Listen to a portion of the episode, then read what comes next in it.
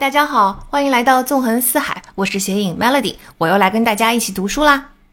今天这一期呢有点特殊，我们将不再读一本本的书，而是把过去的所有的节目阶段性的做一个梳理，并且答一波读者问。一方面呢，是因为我们已经做了二十三期节目，涵盖了二十六本书。由于节目大多都很长，大家知道吗？我标志性的可能都是两个小时起，最长的已经到了四个多小时。那知识密度也很高，尤其是最近的四期节目有两个小系列，一个是刻意练习。加上笔记的系列，一个是原生家庭创伤的系列，这两个系列其实知识密度确实都很大，那可能需要停下来，对自己过去的体系、认知、习惯做一个全面的梳理和复盘，才是最好的利用。就想给大家歇口气的时间，当然我自己也歇口气。另外一方面呢，这二十三期节目其实已经涵盖了很多个主题，乍一眼看上去呢，每一期好像都是讲一些不太一样的东西，嗯，其实背后是有一个统一的主线的，那是时候做一个梳理。所以今天的这一期节目就借着答听友问，正好把所有的节目都梳理一遍，也给大家讲讲为什么我要做这档播客，讲讲我们将来的计划，讲讲已经播出的节目之间的联系，大家可以按照什么顺序来听，什么小系列来听啊，对什么。主题感兴趣的话，应该听其中的哪一期等等。那我们在呃八个听友群，那现在已经有九个了哈，进行了一周的问题征集，截止到呃一周结束的时候，我们最终收集到了 三百四十一个问题啊，真的是非常多啊。虽然我们今天只能挑其中的一部分来回答，但是呢，我详详细细、认认真真的梳理了一遍所有的问题，我觉得大部分的问题其实今天的内容都可以 cover。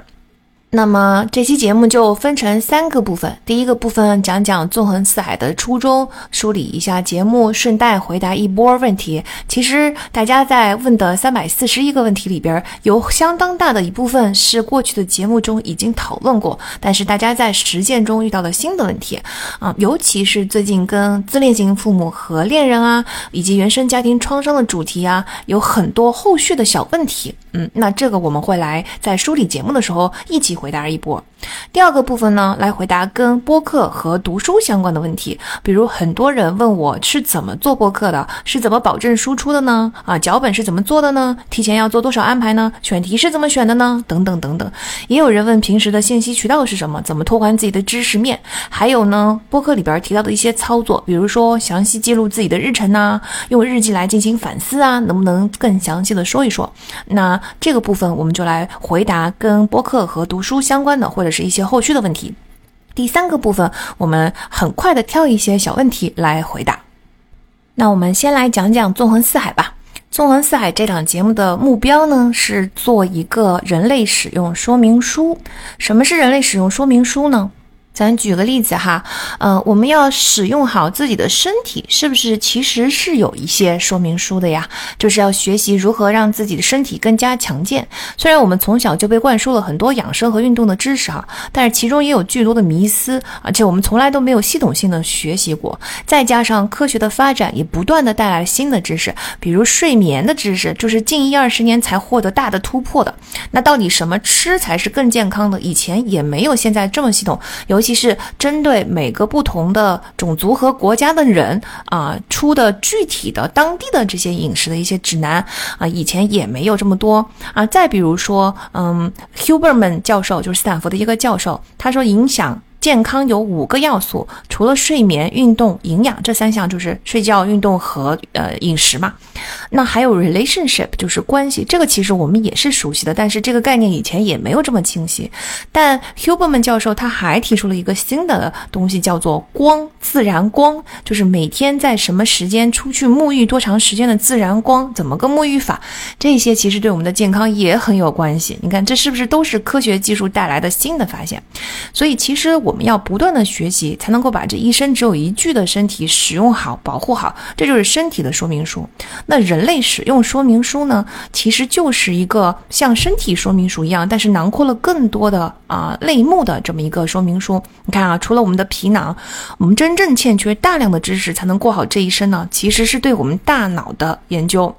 大脑才是我们之所以是智人，而不是其他动物的最大的区别嘛？它决定了我们的追求、我们的行为、我们的精神状态，它让我们产生了各种各样的情绪。它在我们面对不同外界刺激的时候，让我们做出很多我们以前根本就不了解为什么自己会这样的这些自动反应。就有很多很多以前认为是心灵的问题，其实是大脑问题；以前认为是心理的问题啊，其实是大脑问题；以前认为是精神的问题，其实都是大脑的问题。它全是大脑的物理问。问题，那往小了说哈，我们要了解怎么让大脑保证营养，它就是一个单独的话题啦。那往大了说呢，嗯，比如说我们怎么能够不被外界一些坏的东西所影响，或者说影响的程度，我们怎么把控才好？比如说消费主义吧。那比如说我们在群体中，为什么有些人像突然被夺舍了一样，整个人就变了啊？到亲密关系啊，还有心灵的平静啊，人生的意义啊，这些其实全部跟大脑运作是有关的。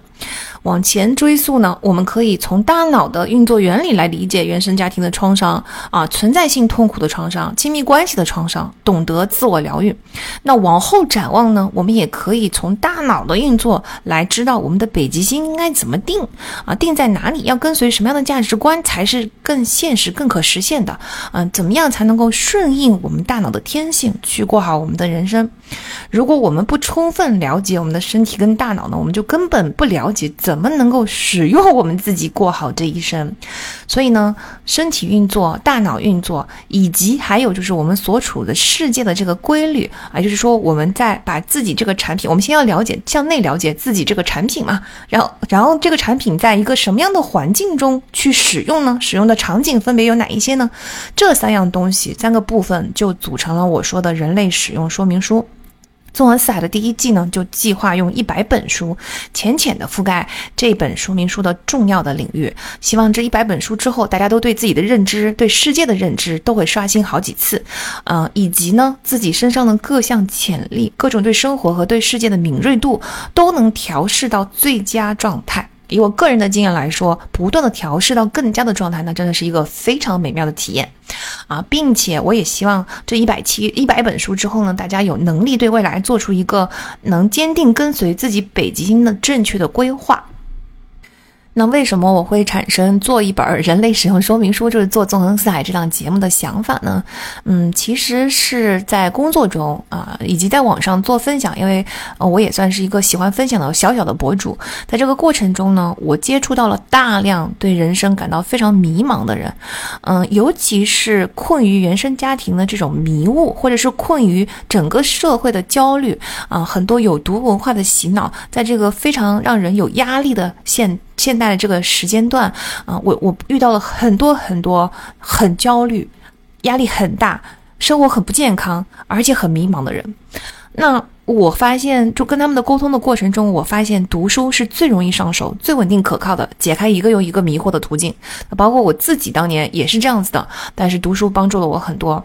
嗯，人类的很多问题其实是共通的啊，比如说我失恋很痛苦，但是每个人失恋其实经历的几乎是一模一样的痛苦，它的阶段是大同小异的。再比如说，我以为我遇到的学习障碍是我个人的障碍，但是你见多了人之后，你就会发现，大多数的人的学习障碍就是这么几个种类，大家都遇到了同样的问题。我困惑的人生困惑，许许多多的人都在困惑。而书籍呢，就是前人同辈啊，在某一个领域思想钻思考钻研了很久的人，那些人给我们总结出的浓缩的答案，并且这些答案已经经过了市场的验证，许许多多读者的验实践啊，因为书上书是有评分有评论的嘛。那读不同的书，就像跟不同的作者隔空进行交流一样，它激发了我的思考。我有一些不同的意见，我也可可能有很多共鸣的地方，嗯，但它总是先于我在这个领域已经探索过、总结过的人。所以，只要是好书，就像跟一个非常有智慧的人，在这个领域有很深研究的人去顺畅的聊天一样，你就总能有所借鉴、有所收获。那你一本本书积累起来呢，解决掉的人生疑惑就越来越多，人生就越来越开阔，自我认知就越来越。清晰。那在这个基础上，最关键的是我们的潜力就开发的越来越深，能在人生中完成的事情就越来越多。那这些正向的反馈啊，成就感啊，在人生中飘摇的这个波流中，能够坚定不移的那种内心的平静等等哈，其实都是在这一本一本的书中所积累出来的。那书在我们这儿还是相对很便宜的，它相对也是非常容易筛选的，所以我觉得读书其实是一个很好的方式。但是同时呢，在我接触这么多迷茫的人的同过程中，我又发现好书虽多，真正发挥这些书的真正的价值，并不能仅仅通过迫使大家去读书来解决。一方面呢，整个社会文化使得读书变得非常的功利；另外一方面，你要跨越这么多领域来读书，不是每个人都有的机缘。我是因为自好正好对个人成长非常的感兴趣，那我的工作又是帮助大家做个人成长，机缘巧合之下，不断积累了相关的阅读。那更直白的说，就是每个人每个个体的人生经历它有限，它局限了对一本书的理解，因为书是要放在整个框架、整个体系中来理解的。另外还有一个特别重要的原因就是，嗯，对这些书的理解，其实需要一个人类共通的数据库，啊，啥意思呢？就是你想，大部分的书是行业翘楚写的，对吧？啊，或者是专家写的，那在专家和读者之间隔着很多具体的解读、实践的应用，这些实践的应用、具体的解读，其实我们需要在很多很多人身上看到他们的回响，看到他们的故事，我们才能够真正的理解。所以，我们需要案例，需要一个解读者。这个解读者又有机会接触到很多的案例。那就是好像有写书的就有说书的，有写歌谣的就有传唱歌谣的。嗯，解读本身其实就是一个非常古老的、常见的、自然的人生的群体活动，在解读者周围所形成的呢，就是一个一个小小的人类共通的实践经验数据库。嗯，所以呃，我体会到这一点的时候，我就从一个热爱推荐书给别人读，push 大家去读书，我觉得答案都在这本书里面，你看呢，你看呢的那那样的人，变成渐渐的变成了一个嗯，很相信。人，我们需要一个传唱人的这么一个人，而我自己也愿意去做这个传唱人。我希望我不但能够带大家读好书，还能够把这些书编成一个体系，并且呢，在这个过过程中汇聚有同样疑惑或同样爱好的群体啊，多元化的群体来进行相互激励和支持。嗯，我感觉出了学校之后，能有这样一个生态体系，就是既能学到东西，又能把学到的东西编织成体系，还能有很多同伴的这样的生态体系，就非常少见了。我希望以我的绵薄之力啊，往这块空白上填进去小小的一个点，嗯，这就是我为什么会产生做纵横四海这档节目的缘由。那我们的下一步计划，首先当然就是完成第一季的一百本书了，啊，第二季肯定要有一个进阶的，但是怎么进阶，我们现在还不知道，到时候再说。嗯，其次呢，就是希望能够逐渐形成线下定期的聚会和分享。之前在上海办过的线下分享会就非常的有趣，接下来我们还会去北京和深圳。啊，那每个人的分享都非常的棒，在交流中就已经迅速出现了一些大家都很感兴趣的话题。我们会把这些话题的分享者，嗯，汇集起来，然后提供一些相应的，嗯，这个组织会形成后续的一系列的小的分享会。比如当天就有同学讲了自己怎么去做手账来做每一天。的复盘，然后很多同学就很有兴趣。那么我们会请这位同学回来去分享他的手账的怎么怎手账怎么做这件事情，包括呢还有就是分享怎么从一个跑步的小白养成每天能够跑八公里的计划。我是怎么去调整我的饮食的呀？我是怎么能够在忙碌的这个日程中找找出跑步的时间啊？跑步对我带来带来了什么样的改变呢？啊，一个普通的人怎么会慢慢的变成一个能跑马拉松的人啊？等等。那有同学呢提到了他很喜欢研究穿搭的色彩搭配，啊，他还为此回去勤奋的买了别的新书，准备下一次给我们再做分享。那也有些同学呢，他就系统的学过像植物啊、插花呀、园艺啊等等，他愿意来给我们分享这一块的内容。所以其实你会发现，就是人数很有限的小小的一个分享会，已经迅速的涌现出了很多其实我们共通人类共通的经验数据库中很宝贵的东西啊。嗯，当时也有很多人说出了非常诚恳的说出了他们当下的困惑，那大家也以你一言我一语的给出了很多的解决方案。总之呢，这种真诚的分享，这种人类共通经验的这个互动，我觉得非常的动人。我希望把这个嗯做成某个固定的模式，呃，更多的给大家提供这种交流的机会。啊，当然了，最我们现在还在尝试的阶段，所以请请大家给我们一点耐心哦。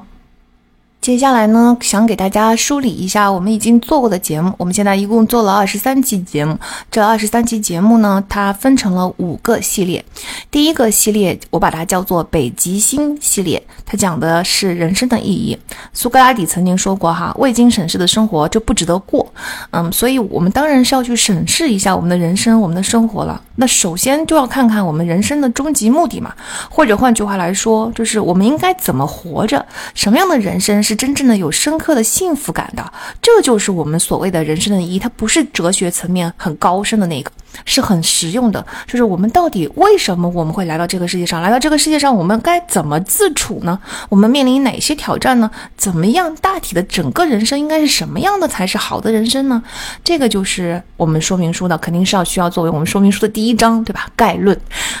在第一季的一百本书中，在这个部分其实我们不会讲的太多，因为这个话题太大了。我们只需要把基本的框架先搭好，然后我们就转入到更实用的部分。但。是呢，这个基本的框架是一定要搭的，这样我们才能够先找到我们的北极星，找到在人生的旅途中我们不断探索的这个指南针。那目前为止呢，这个北极星系列我们做了三期节目，嗯，分别是第三期《爱的艺术》，第四期《自卑与超越》和第五期《我们内心的冲突》。呃，老实讲哈，就是第五期我们内心的冲突其实不属于人生的意义这个 category，但是呃，由于前两本《爱的艺术》和《自卑的超越》，它所讲的东西是我们人生应该发展什么样的能力，应该怎么过，而我们内心的冲突呢，正好讲到了如果欠缺这种能力，如果我们人生不往刚才所说的这个方向上过的话啊，这样的人生会过成什么样子？所以我们就把它正好放在这两本书的后面，这三本书就变成了一个小的系列，我们会。明白啊，你有是什么样子和没有是什么样子。那以后我们可能还会给大家讲一些内省的书，或者是关于告别、关于啊面对死亡的这些书。我觉得这个都是属于人生的意义，整个人生的纵览这么一个北极星系列。那我们的第二个系列呢，叫做身体和大脑，这个很好理解嘛。嗯，我们第一季肯定是要实用为主的。那最大的一块内容，其实占主要的就是我们了解我们的身体，了解我们的大脑。啊，我们在这里当然就分成两个部分了。第一个当然是我们的身体健康，包括我们的精力管理。那在这个部分，我们现在也做了三期节目啊，分别是第十一期如何成为优秀的大脑饲养员，第十三期精力管理和第十四期我们为什么要睡觉。嗯，其实大家可以。这个顺序稍微变换一下，可以先从第十三期精力管理开始啊，从精力管理开了解到精力的四个账户啊，这个肯定是有一个对精力肯定有我，因为这一期讲到了对精力的好几个迷思，很多同学也是因为这一期入的坑嘛。然后了解了这精力的四个账户之后，你才会明白哦，原来健康的精力、充盈的精力是这么来的。那么一这个四个账户正好囊括了我们前面所说的关于跟对我们身心健康非常重要的几个要素。包括饮食，对吧？包括嗯运动，包括这些东西。然后，所以呢，我们接下来明白了经历之后，我们再来看饮食，再来看运动，其实就理解的会更深刻。那。呃，听完了精力管理之后，我们就可以进入到呃饮食这个部分了。由于我们大家都知道，就纵横四海前面说了嘛，我们对大脑这一块是非常关注的，所以呢，我们的饮食也不光光是身体饮食，我们首先来看的是怎么去针对大脑变成一个优秀的大脑饲养员，为大脑提供充足的营养。那大脑的营养跟身体的营养还是稍许丢丢的有一点不一样，但是呢，大体是一样的。所以，嗯，听了这一期之后，不光光能够伺候好。我们的大脑，比同时，其实我们平常身体健康应该怎么吃，也大概就了解了。接下来呢，从饮食下面，我们就要看怎我们为什么要睡觉。这是我目前读过关于睡眠领域最好的一本书，非常好，而且它写的也很生动、很活泼、很有趣。那在这一期节目中，我们系统的梳理了睡眠到底是做什么用的啊？自然界这么多的动物，为什么全部都有睡眠？那么睡眠里边分成几个阶段？慢波是怎么回事？快波是怎么回事？REM 是怎么回事？学习发生在哪个阶段？甚至我们会了解到睡眠。眠是可以帮你提高情商的，以及睡眠是我们疗伤的非常重要的一个步骤。总之呢，大家以为发生在白天的很多事情，包括真正的学习，包括记忆从短期记忆要搬到长期记忆啊，包括我们真正的这个情商的提高、呃疗伤、疗愈等等一切，其实都是在睡眠中发生，而不是在白天发生的。从这个角度来说，我们现在也能够明白为什么睡眠是这么的重要了。那讲，那我们现在既然囊括了饮食，对吧？营尤其是营养，然后是睡眠，那当然接下去我会尽快的安排给大家讲运动健身的书啊，以及会给大家讲更多饮食的好书，并且我们会在这个基础上，我们已经把基本囊括了嘛，饮食、睡眠和运动之外呢，我会稍微拓展一下，去研究一下最新的关于长寿的一些书啊。那长寿呢，就是把这些以上的这些饮食啊、睡眠啊、光啊，所有的东西啊。全都融合在一起，所以这是我们的身体健康和精力管理的子项目。第二个子项目，最大的这个子项目，当然就是我们的大脑了。嗯，首先我们要来了解一下我们大脑是如何运作的啊。这部分虽然是最基础的，但是呢，它由于比较理论化啊，比较这个入门儿，所以我觉得不是那么的实用。我还是希望能够从嗯马上立刻就能够解决大家的问题的角度出发。所以这这个了解大脑的基本原理的部分，我现在只放了两本书，而且不是一些入门级。的书是比较嗯这个独特的一个主题上的书，这两本书分别是第八期的情商和第十八期的潜意识。啊，情商虽然听起来大家可能会很奇怪啊，它怎么就变成一个了解大脑的书了呢？情商非常非常的重要，关于大脑，因为它详细的解释了大脑中所产生的所有的情绪，情绪都是大脑产生的，大脑中产生的所有的情绪，甚至就是身体跟情绪一起产生的吧。啊，跟大脑一起产生的那这些情绪都是做什么用的？它为什么是我们的生存指令？为什么情绪这件事情是没有好坏之分的？为什么我们要尊重我们所有的情绪？以及每一种不同的情绪发生的时候，它背后是什么生存原理？以及这些情绪在职场、在领导力、在亲密关系中，它都是怎么发作、怎么怎么体现，造成了什么样的问题等等？这本书真的，虽然它是经典了很多年了，我还是要强力的推荐，因为我觉得在现代社会会不懂怎么处理自己的情绪，一昧的去压制，有各种有毒的文化阻止我们进行健康的宣泄，这个问题非常的严重。所以，我们一定要从了解情绪开始，强烈推荐大家去听一下。那潜意识就是大脑的各种啊，它我我们会会颠覆我们认知的，告诉我们记忆是如何的不可靠，视觉是如何的不可靠。它它就是从潜意识的角度，嗯，解释了大脑的运作，这个非常的重要，因为我们。察觉到的那个部分只占我们百分之五的认知，百分之九十五的大脑是在我们的认这个意识层面之外的。但是那百分之九十五的大脑，它的功能非常的完善，很丰富。如果我们不能够理解那百分之九十五的话，我们就根本不了解我们的大脑，对吧？所以这个部分是啊，了解大脑的部分，两期节目我觉得都非常好。嗯，接下来我会慢慢的去插入更多的关于了解大脑的，比如说啊，大脑喜欢听什么样的这个输入，什你说什么样的形式，怎么的输入，大脑是最容易接受的。再比如说一些奇奇怪怪的大脑的功能，比如说我们为什么会晕车呢？啊，这个东西是跟大脑里边的哪个结构相关的？啊，比再比如说大脑除了嗯。里边有很多的神经元，我们有很多刻意练习里面听过的那些回路之外，还有髓鞘。大脑其实还有很多的神经递质啊，比如说多巴胺呐，还有这个什么血清素啊，这些神经递质、去甲肾上腺素等等等等，每一种不同的神经递质，它其实就是化学物质，它其实都在大脑中扮演了非常重要的作用。那我们也会讲一些神经递质方面的书。总之，就是我希望大家明白，了解大脑是非常非常非常非常重要。是我们人类使用说明书里边最最重要的一块了。那从了解大脑开始，我们在这个基础上，当然对我们最相关的，其实就是一个分支，叫认知科学啊。因为学习，无论是在学校里面还是在学校外，终身学习嘛，学习都是一个很很重要的事情。所以，在这个部分，我们现在给大家做了一个，就是最近做的小系列，是刻意练习的系列，是有两期节目，嗯，一期呢是第二十期刻意练习和第二十一期笔记的力量。刻意练习的这一期包括了四本书，就是啊，在那期节目里面给大家讲过了哈。笔记的力量呢，就包括了两本书，这两本书结合这两期节目结合在一起，一共有六本书啊。那其实它就彻底的，我觉得把认知领域最底层的东西，然后把我们搭。建一个知识矩阵，为什么高手是高手，普通人是普通人，所有的这些东西解释的非常的清楚了。嗯，这个领域是我工作接触最多的，所以以后会给大家讲很多的这种书，包括像认知天性、我们如何学习、记忆编码、学习进化论、斯坦福黄金学习原则等等等等啊。因为这个领域我真的读了 很多书。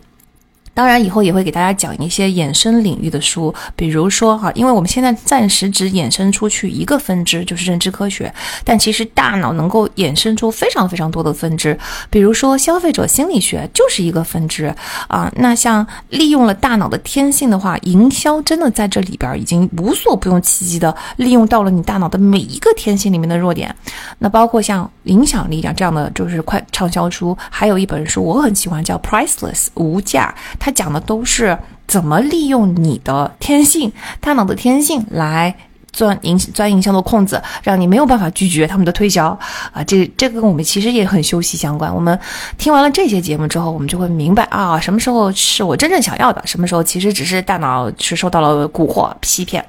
啊，再比如说，我们其实也可以衍生出个人成长。虽然这些书它不是真的写大脑，但是其实他们的这些原要理解他们的这些原理背后都是大脑神经学啊。比如说 focus 就是专注力，专注力其实你就要理解它是大脑的这个就是某一个部位，它它怎么怎么产生的专注这个原理，它其实跟大脑也是有关的。再比如说意志力，the willpower instinct，它也是就是它其实实际上它是处在我们两眼中间上方。方额头中间就是这个这个地方的一块东西，它那一块我们可以把它想象为一块肌肉，那个东西就是我们意志力发出的地方。再比如说，drive 内驱力，内驱力到底是个什么东西？再比如说，grit 坚毅，哎，为什么有些人就能坚持，有些人就不能坚持？所有的这些跟个人成长的书起相关哈，包括终身成长，就是 the growth mindset，它其实都是基于大脑能够不断、不断、不断的被我们重塑的这么一个特点。那这个部分真的就是我说起来就会很激动，我非常喜欢，所以以后会给大家讲很多大脑衍生出来的书。这是我们的第二个系列，就是身体和大脑。第三个系列呢是原生家庭的创伤。嗯，这是我们的人类使用说明书中自我修复的部分。你看，前面我们已经知道了怎么 maintain 我们的身体，怎么维修维护我们的大脑和我们的身体。但是，万一要是在这个过程中，哎，我们的身体和大脑，尤其是大脑，就是创伤，其实大多数心理创伤都是大脑层面没有发育好的一个表现。那如果我们真的发生了这些创伤，对吧？因为因为人的身体的发育是可见的，所以从小到大，其实总体来说，我觉得大部分的人没有出问题。但是人的这个大脑的发育是不可见的，因此在大家以前大脑神经学没有这么发达的时候，其实我们有很多很多很多错误的养育操作，有很严重的原生家庭的问题，导致我们很多人的大脑里边有一些应该发育出来的东西都没有发育。我们要成人之后自己做自己的父母，重新发育它。所以这个部分是自我修复说明书中自我修复的部分。那目前我们做了三期节目。啊，其实说实话，前面那个我们内心的冲突也算，但是我们已经把它并在北极星里了，所以我们就不把它拿进来了。嗯，我们做了三期节目，第一期呃是第七期的，你经历了什么？那里面有一个四层大脑模型，非常的重要，要先理解这个四层大脑模型，理解 PTSD 这件事情，才能够理解我们最近这一期啊 CPTSD 是怎么回事。包括呢，在那个那那一期里面，我们也讲了一个奖赏桶的概念啊，这个概念可以解释为什么你有很多不见。健康的东西，但是上瘾性的东西，但是你忍不住。奖赏桶里边应该填什么，不应该填什么？结合精力管理那一期，我们这个你经历了什么，知道了以后，我们就能够对于我们怎么能够，嗯。保持不创伤的状态，保持健康的状态，会有更深的理解。然后接下来呢是第二十二期母爱的羁绊和第二十三期不原谅也没关系。最近的这两期是一个小系列，就是原生家庭是怎么给你造成创伤的，创伤的表现是什么，尤其是不原谅也没关系这个 CPTSD 的一系列的命名，就把整个体系、整个问题所有的东西都讲清楚了，特别推荐。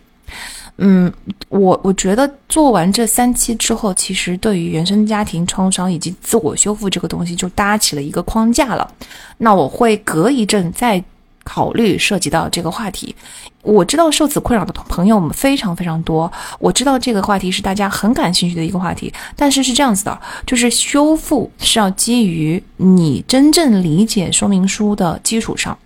我们不能只盯着修复的这一张看，我们要理解整个机理，我们才能够做更好的修复，是吧？所以，我们不能着急，不能够只盯着这个地方讲哈。再加上，我觉得这三本书的框架一搭，它其实对很多人来说是全新的知识体系，因为我们以前从来没有接受过这个教育，我们从来没有认识过大脑的这些功能，我们不明白它是怎么回事儿。我觉得这已经是有很浓的知识密度的一个框架了。那，嗯，这个框架下有很多很多很多实践的指南。接下来大家应该做的是不断的讨论实践中遇到的困难，嗯，把这个东西往实践中去放，这个才是我觉得我们应该做的，而不是给大家扔更多理论的书。所以这是我们的第三个系列。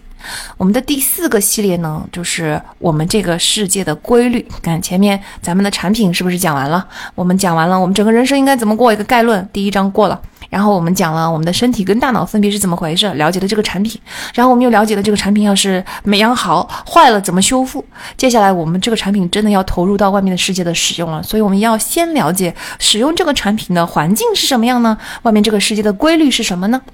那在这里面，我们就把它分成几个子类。第一个大子类是商业，当然啊，这一部分是因为我的背景，我是个 MBA 嘛，然后我一直是嗯这个商业背景的，嗯，我自己也创业，所以在商业的这个领域涉及到的读的书也挺多，尤其是以前 MBA 和投行时期读的书很多。但是哈，这不是我呃为什么在在这个里面想要包括很多商业书籍的原因。嗯，我包括的原因是因为我觉得所有的人都要理解商业规律，它不是一份职业，一个行业。一个工种，它是我们当下社会运行的基本规律之一，也就是说，它是我们生活中时时刻刻接触到的东西。不管你是不是商业背景的啊，商业技能它实际上也体现在所有行业、所有技能中。所以，我们不需要是商业的人，但是我们需要了解商业规律，因为它就是一个社会这个我们世界的一个基本的规律。人类社会现在已经进入到商业社会了，所以你必须要了解这个规矩。那目前我们在这里嘛，我们也做了三期节目，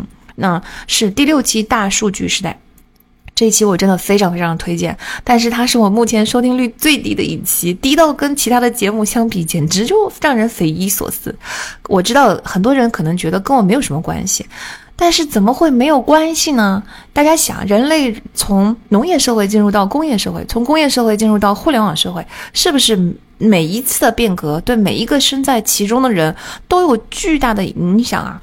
现在我们已经静悄悄地进入了大数据时代，早就进入了。国内可能还没有什么感觉，但是国外早就如火如荼，整个世界早就不一样了。Chat GPT 的出现，AI 的出现，更说明了这一点。所以我们的思维需要从小数据思维转成大数据思维。这就跟当年互联网时代你要学会上网是一个道理。如果你不学会的话，你就是新时代的文盲了啊！这个大数据时代的一些基本的东西，我在上海上上次线下的分享讲过一些，大家听完了以后都觉得非常的喜欢。虽然在场的各位没有听过这期节目，但是听完了以后都觉得说啊，原来他是讲这个的呀，啊，很有兴趣。但是我从大家的反应中也感觉到，大部分的同学真的觉觉得跟自己离得很远，跟自己不相关，或者说这个东西我听不懂，完全不是。它就像我前面说的那个商业规律，你看我们纵横四海既然是要做人类使用说明书，所讲的一定是大绝大多数的人都能听懂的东西。嗯，所以呢，就是希望大家能够去听一下这一期。当然，这一期做的比较早，可能它的做的不如后面的节目好。但是，就算大家不听这一期节目，也强烈的推荐大家去看一下这本书。嗯，第二个呢是第十六期周期，这也是我非常非常推荐的。嗯，同样可能因为大家觉得跟我没什么关系，所以有些人不听。嗯，大家觉得周期这种东西就是投资人才能够才关心的嘛？这本书确实也是投资人写的哈，但其实周期影响我们每一个人呀，就像大数据时代一样，大家要相信我。如果我不觉得这个东西是要影响我们每一个人的话，我就不会把它囊括在我们第一季的一百本书中，啊，它就是我觉得人类使用说明书中非常重要的规律。大家大到必然存在的各种周期会对你的工作会有什么影响？因为周期是有很多很多种的，它不是只有一个经济周期，甚至一个经济周期你还要分成长周期跟短周期。我们每个人其实都生活在一个又一个、一个又一个的周期中，就像精力管理那一期说的，我们生活在大自然的韵律中、大自然的曲线动荡中一样。那周期也是一种人类社会天然。必然一定会具备的动荡，一个韵律，啊，一个必然存在的东西。所以呢，我觉得大家一定要理解哈，你你一定是身在其中，你一定是受其影响的。只不过你没有听这期节目之前，你不知道你受了什么影响。小到呢，就是就算对你的工作、对你的未来没有影响，但是你会通过这期节目明白到身边很多事件背后的原理，为你答疑解惑。就好比说，你虽然不是医生，但是你对人体构造的理解和人为什么生病的理解，好像比如我在以前节目中推荐过《工作细胞》啊，B 站上的一个番剧，对这些的理解，其实对我们维持健康是非常有帮助的，对吧？那如果我们把所处的人类社会比作一个巨大的人体的话，周期就是这个人体运作的基本规律，所以我们都在人类社会中生存嘛，我们当然要对这个基本规律有所了解呀。那第三期节目呢是第十九期清单革命，它不是商业，它是世界卫生体系和一个医疗体系。但就像我前面说的，我说的商业，它不是一个行业、一个职能，它是人类社会的一种基本规律。如果从这个角度来理解的话，公共卫生体系如何通过一个小小的改变实现巨大的影响，它其实是同一种规律，也就是可以说是商业，就是如何让一个体系起作用。清单革命这本书说的也是如何让一个体系起作用。其实这本书哈，我觉得归在商业里面也行，把它单独拿出来都行。它是一个规律型的东西，就是体系生态。未来要是我们讲更多体系生态的书，我们可以把这一期拿出来放在这个体系生态这个种类里面。体系生态是非常非常重要的一个规律，大家一定要去理解它。嗯，那接下来的一个除了商业之外，第二个子类就是社会了啊。要了解整个世界的规律，当然避不开人类学跟社会学嘛。啊，什么叫人类学呢？它就是人研究人类的学科，比如说人类的文化啊、社会啊、生物啊等等哈。它分析不同的文化和社会的现象，来理解人类的多样性和相似性。社会学呢，则是研究社会现象、社会关系和社会结构的。嗯，研究什么这个这个社会阶层啊、社会变迁啊、社会问题啊等等。那我们作为人类的一员，是不是得了解社会，得了了解人类？但是这些话题都比较大，所以我们会循循序渐进的来。目前讲的是两期节目，是第十期的毫无意义的工作和第十五期的乌合之众。很多人害怕读毫无意义的工作，害怕听这一期节目，说很害怕听完之后发现自己的工种是狗屁工作，那怎么办？我会很痛苦。实际上，不能了解自己为什么痛苦，才是真正的痛苦。这就是心理学上说的脚本缺失的痛苦。啊，这本书其实讲述了很多东西，它不光光讲什么是狗屁工作，它更深刻的是讲啊，为什么没有意义的事情，包括工作，会让人痛苦。这个痛苦到底是什么样的痛苦？从何而来？啊，讲述了权力结构啊，讲述了亲密关系中的权力结构，职场的霸凌行为，占领华尔街的意义，整个金融体系对人类的影响等等等等。那《乌合之众》虽然是一本稍有瑕疵的书，但是用来理解群体跟个体有巨大的不同，我觉得是很好的起步。以后还会循序渐进的，慢慢在大家把前期的那些基础搭起来之后，给大家讲更多这个书。那再接下来呢，就正是我们世界规律中目前才刚刚讲讲到的几期节目哈。嗯，接下来我想增加一些子类，比如说我特别喜欢大自然，所以我会给大家讲一些自然界的东西，像植物的战斗啊，或者是一些材料界的东西，像迷人的材料和迷人的液体啊等等。当然，我们也会触及到历史啊，这个历史当然是一个很庞大的话题啦。但是我们在这里不是为了研究历史，而是会着眼通过大历史的角度来理解人类的规律啊。毕竟我们的目标就是理解人类的原规律嘛。嗯，所以我们会给大家也挑一些这样的书。那到最最后一个系列，第五个系列叫做实践系列，其实就是，嗯，把以前上面所说的所有的原理，我们放在实践中去看一下。那这里面两个大类呢，其实就是我们前面阿德勒说过的，人类面临三个根源问题，也就是我们。第一个系列《北极星》里边的那个自卑与超越那一期说的，我们人类必须要生活在地球上，所以你要跟别人合，要跟地球合作，也就是找到自己安身立命的职业。我们必须要生活在一个人类社会里面，所以你必须要跟别人合作。我们必须是，我们是一定要是有两性的，所以你必须要跟另外一性合作，也就是意味着恋爱啊、亲密关系啊、婚姻啊等等。那其中呢，跟其他人合作已经体现在了职业中了嘛？那大部分的情况下，就是我们还是在职场中。或者是在亲密关系中，或者在友谊中碰到，就是这些都可以 cover。所以其实真正实践的就是两大块的问题，一块就是恋爱和亲密关系，一块就是职业。嗯，在亲密关系这一块，我们讲了第一期《再见爱人二》，它虽然不是一本书，是一档节目的点评，但是它里边就讲了，就是正好我们可以通过这个节目的实例上来就看看这些实例中亲密关系里边出现的问题是什么。然后第二期我们为什么会受骗？好，这是一本跟亲密关系本身没有关系的科普书，但是他讲到的骗术五部曲完全对应了各种有毒关系的陷入五部曲，就是你是怎么被猪笼草给盯上的，你是怎么被它吸引的，你怎么滑进去了，滑溜溜的，为什么你爬不出来？这个真的完美对应。你会发现，虽然就是大家，嗯，这一期的收听量总体跟其他的节目相比不高，但是在这一期节目的留言下，你就会发现一个又一个的同学说啊。这期这么怎么怎么这么有意思？怎么跟我对应的如此严丝合缝啊？所以其实我还是推荐大家去读听一下这期，很有趣。嗯，哪怕就是在亲密关系中，这些所谓的五部曲的骗局都不是对方真正有意设下的，但是你会观察到人类在一个缺失同情心，嗯，对对方十分冷漠的情况下，他会如何天然的施展出身上的一些骗术的本能？这是一个人类运作的规律。他几乎就是每一个渣男的关系或渣女吧，每一个有毒关系，你让他去看一下这本书，你都会发现这里面的五部曲完完美的贴合了他是怎么一步一步 陷入这个关系的，所以这一集非常有趣。那第十七期我们讲过分手心理学，对于刚分手的伤痛是很好用的，但对于分手有一段时间的人也非常建议听，因为它也提供了旧伤痛的处理。很多人其实没有处理自己的旧伤痛，它就变成了不断加重的负担。你可能意识不到，但是这些负担让你变得越来越麻木，越来越消沉。所以通过去看一下分手心理学，把以前的老的那些关系翻出来咀嚼一下，处理一下，嗯，看看自己是不是有很多伤痛埋在过去。这个也很重要，我们以后还会给大家讲很多亲密关系方面的书，包括亲密关系啊、煤气灯效应啊等等。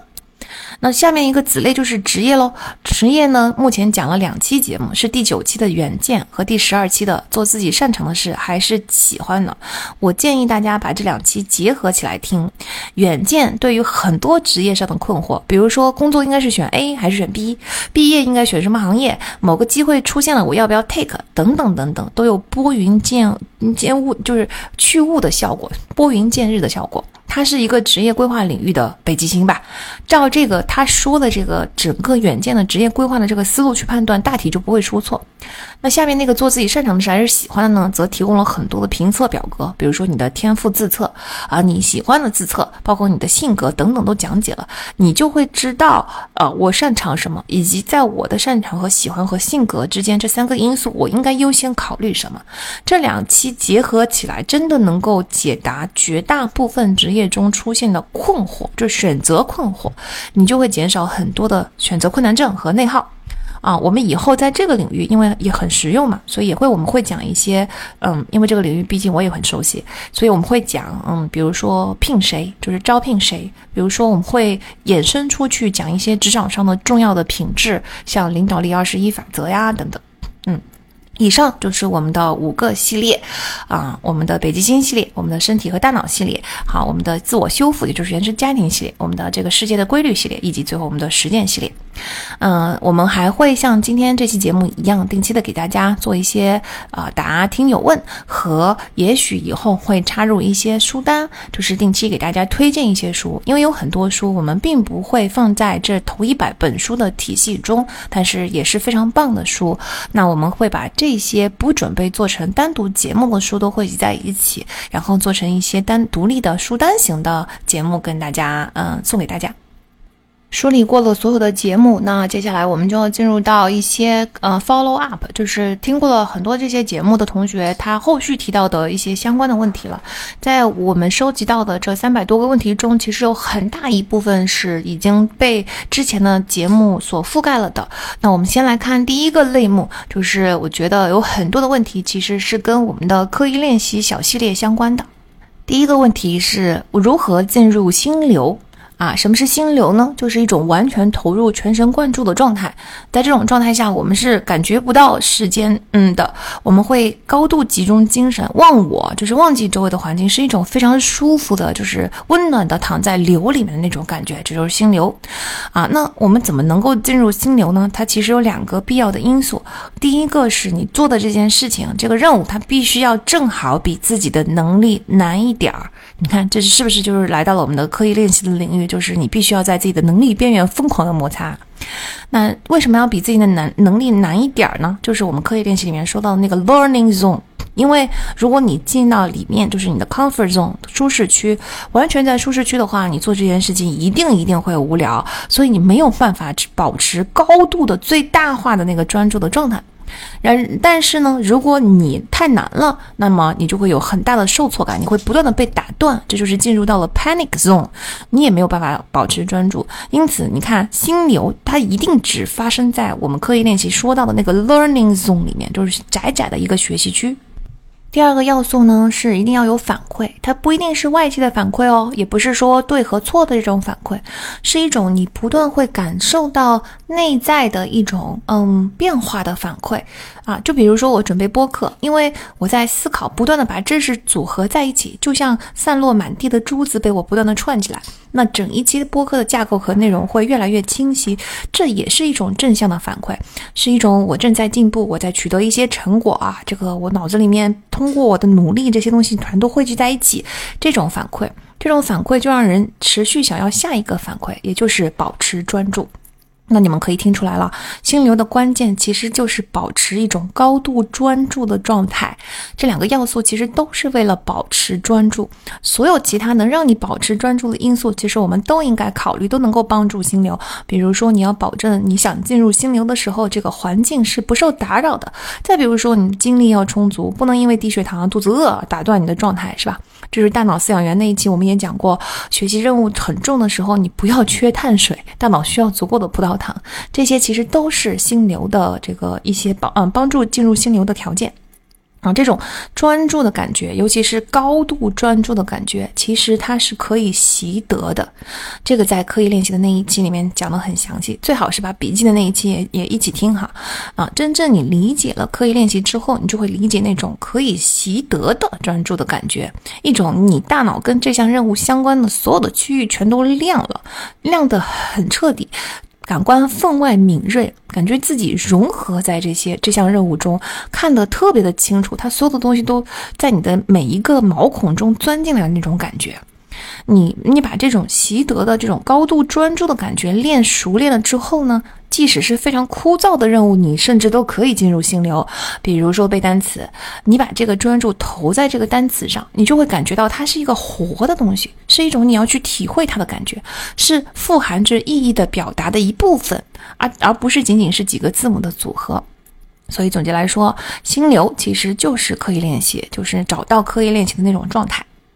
第二个问题呢，是关于如何自律啊，如何找到行动力啊？这个有很多的听友问啊，比如说改变现状的行动力从何而来？怎么保持自律？如何提升行动力？经常有这种听了很多大道理，仍然过不好一生的既视感。还有说自律性没有这么高，总是三天打鱼两天晒网怎么办？还有呢，说如何认为自律是成功的起点，但是就是做不到。即使有时候心血来潮，他这个自律也很短暂。希望能够出一期关于自律的话题。啊，还有怎么有持久的自驱力等等等等，就这这这一类的话题，在这三百三百多个问题中真的很多。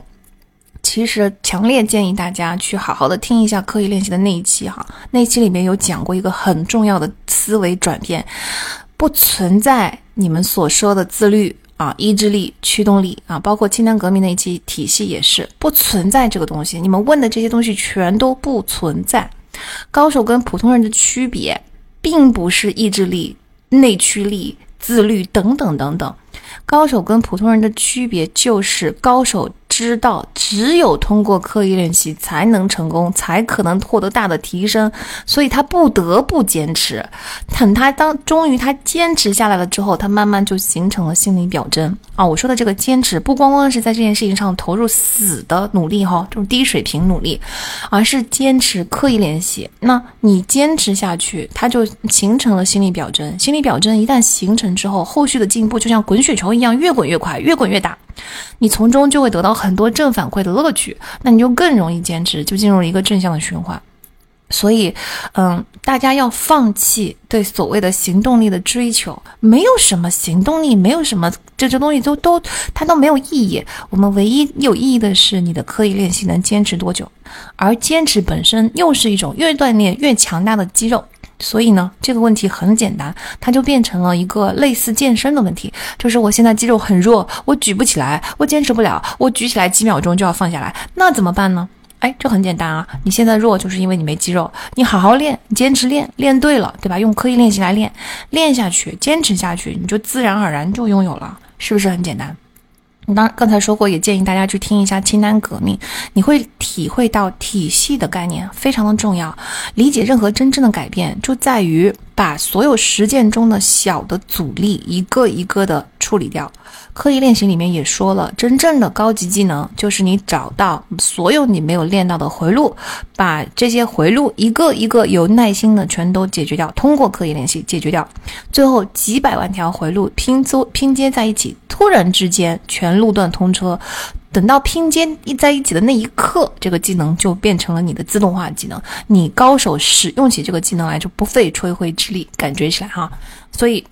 消除阻力才是关键。不存在自律嘛？自律都是人把阻力一点点消除了所表现出来的一种状态。你看到的那些自律的人，他并不比你拥有更高的意志力，并不比你拥有更高的行动力，那些都是一个结果。他只是把我能够坚持这么做的阻力全都找出来，并且一个一个的消除了。比如说，你觉得一个人每天能够坚持跑八公里，他非常非常自律。但是他可能一开始的时候跟你是一模一样的，那他做了什么呢？他只不过是，比如说哈，每天先空出跑步的时间，不让其他的事情侵占这个时间，这个时间必须留给跑步。就算你不跑步，你这个时间也不可以做任何别的东西。然后这就是第一个阻力，对吧？我空出的这个时间，这是可能是最大的阻力。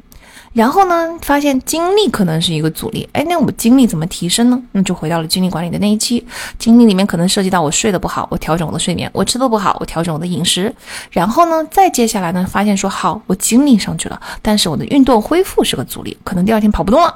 啊，或者说第二天乳酸堆积怎么办？那接下来我们就要去研究怎么能够更快的从运动中恢复呢？或者说跑步的姿势是怎么正确的，能够造成最小的损伤呢？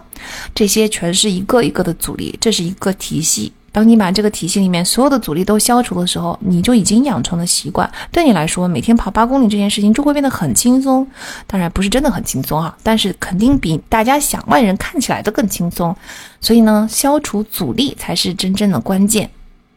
总之呢，对待这一大类的问题，就是关键就在于你放弃一切对这种神奇的力量的迷信，什么自律、内驱力、行动力等等的迷信，这才是关键。你去迷信这种神奇的力量，它就是本末倒置。这些能力根本就不是能力，是结果，是你坚持下来之后自然而然就能表现出来的东西，而不是你先有了这些东西，你才能够坚持。无论你能用什么方法坚持，当然最好的方法就是消除阻力哈，你坚持就完了。如果你坚持不下去，你就找。你坚持不下去的那个阻力，它不光光是你的意志力的问题，是你没有仔细的去找到底是什么东西，是这段时间你太累了，还是你没有空出时间，还是你在执行的过程中碰到了什么打击等等，去找这些阻力，找到执行的每一个阻力，你就自然而然能实现你刚刚说的内驱力、自意志力、自律等等。啊，这个思路转变也适用于更宽泛的问题，比如说有很多同学问如何制定合理的计划，这个就是你，刻意练习那一期也讲了，要找到你计划执行的每一个阻力。比如说，是不是太大了，执行不了啊？任务太大，我的这个心理压力太大，我的挫败感太深了，或者是你这个任务定义的不够具体，你我没有采取的第一步，比如说我们要把提高一下部门的啥啥啥，但是下一步是什么呢？有没有具体执行的第一步，而且是很容易马上就能执行的呢？如果没有的话，那么到了下一次会议，可能大家还是在这个话题上说啊，我们要提高咋咋咋，但是怎么提高呢？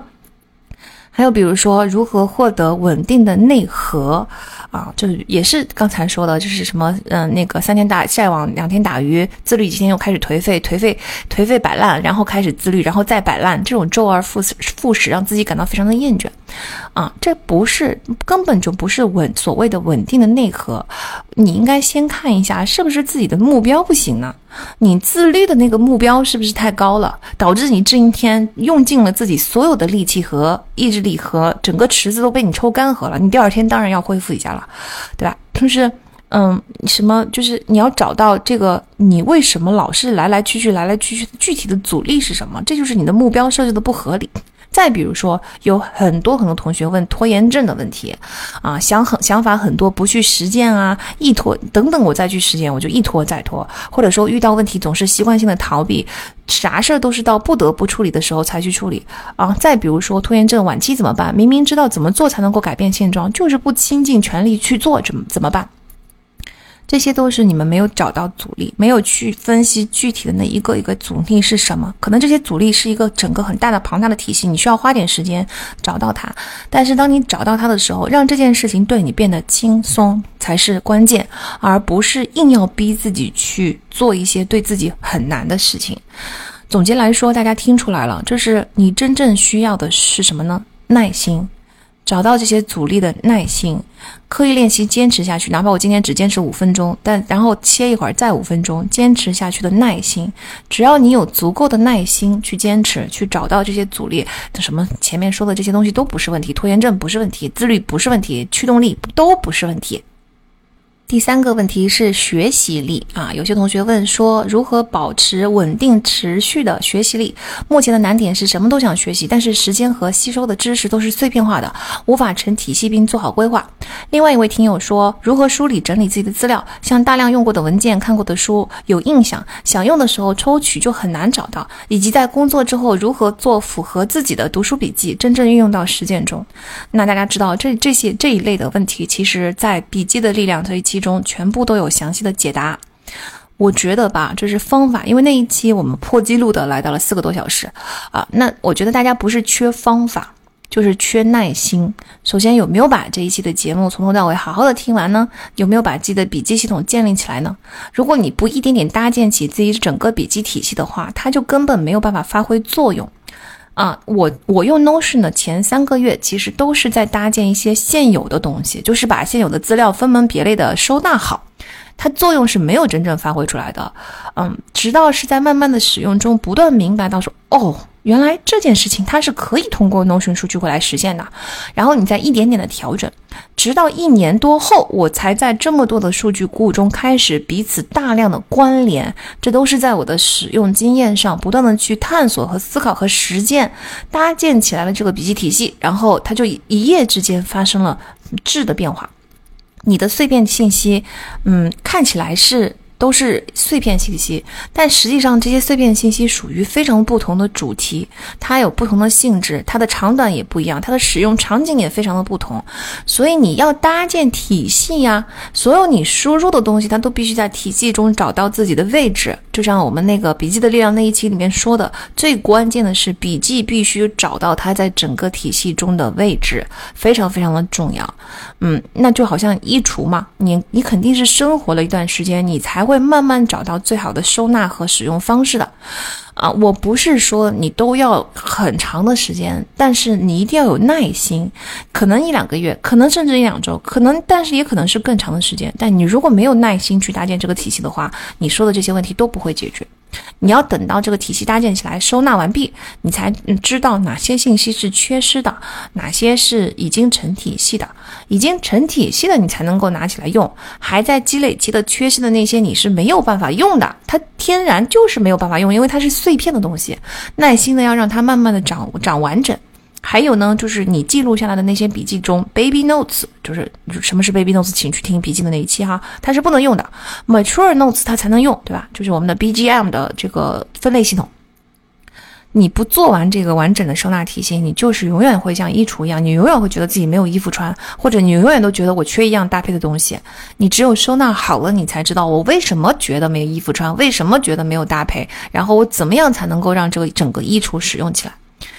嗯，耐心还要体现在你的不断咀嚼上，这又回到了我们的刻意练习啊，因为不断不断的咀嚼它，不断的回炉，不断的在脑内重塑，就是知识重塑，它才是 Baby Notes 开始生长、开始 grow 的唯一的方法。你不把这个信息翻来用复去用上好几遍，它就根本就不会成长。嗯，所以关于学习力啊、资料啊、这个信息啊、碎片啊、知识体系啊等等呢，在刻意练习加笔记的力量这两期里面，已经真的非常非常完整的给大家把所有的方法论跟框架都列出来了，请大家仔细去听哦。接下去的一个系列是跟原生家庭，就是跟或或者说跟伤痛的疗愈相关的一系列的问题。这部分问题非常多，我们来一个个看一下。第一个问题是，我是讨好型怎么办啊？有同学问说，讨好型性格如何在职场中形成更保护自己的处事方式？答案其实很简单，就是你没有办法有任何这种真正能够起效的外部机制，你除了改善自己的讨好程度之外，没有别的办法。啊，这个是不原谅也没关系那一期里边讲的四 F 反应哈，就是战、逃、僵、讨好。讨好是四 F 中的一种。那 CPTSD 的问题就是你没有办法灵活使用切换到其他的 F。如果是没有 CPTSD 的健康的呃这个成长的发育任务全部完成的人，他在这四 F 中是可以根据场景自动切换的。他并不是完全没有讨好，只不过他会视场景而使正确的使用他的讨好技能。但是呢，CPTSD 的同学就卡带在讨好的这一种了，就这一种成为了你们的应对所有问题的这个主要的反应。请记住，这是一种强迫症的行为，它背后的本质是强迫性。你不能要求一边我还是保留我的强迫症，一边却不承担这个强迫症的代价，这件事情是不可能实现的。就好比你跟那些强迫症每天要洗一百次手的人，他希望我每天能够保持洗一百次手，但是又不伤手。当然，你可以找到稍微轻柔一点的就不伤手的洗手液，但是这它这是治标不治本呐。你真正要真正嗯解决你的问题，你一定一定一定还是一定要解决根源问题，就是解解解决这个强迫症。你也不能够通过逃避来解决，因为你一旦逃避了，你减少了人际交往，讨好的行为是减少了，但是你缺乏的这个真正的人际交往，会让你的问题变得更加严重。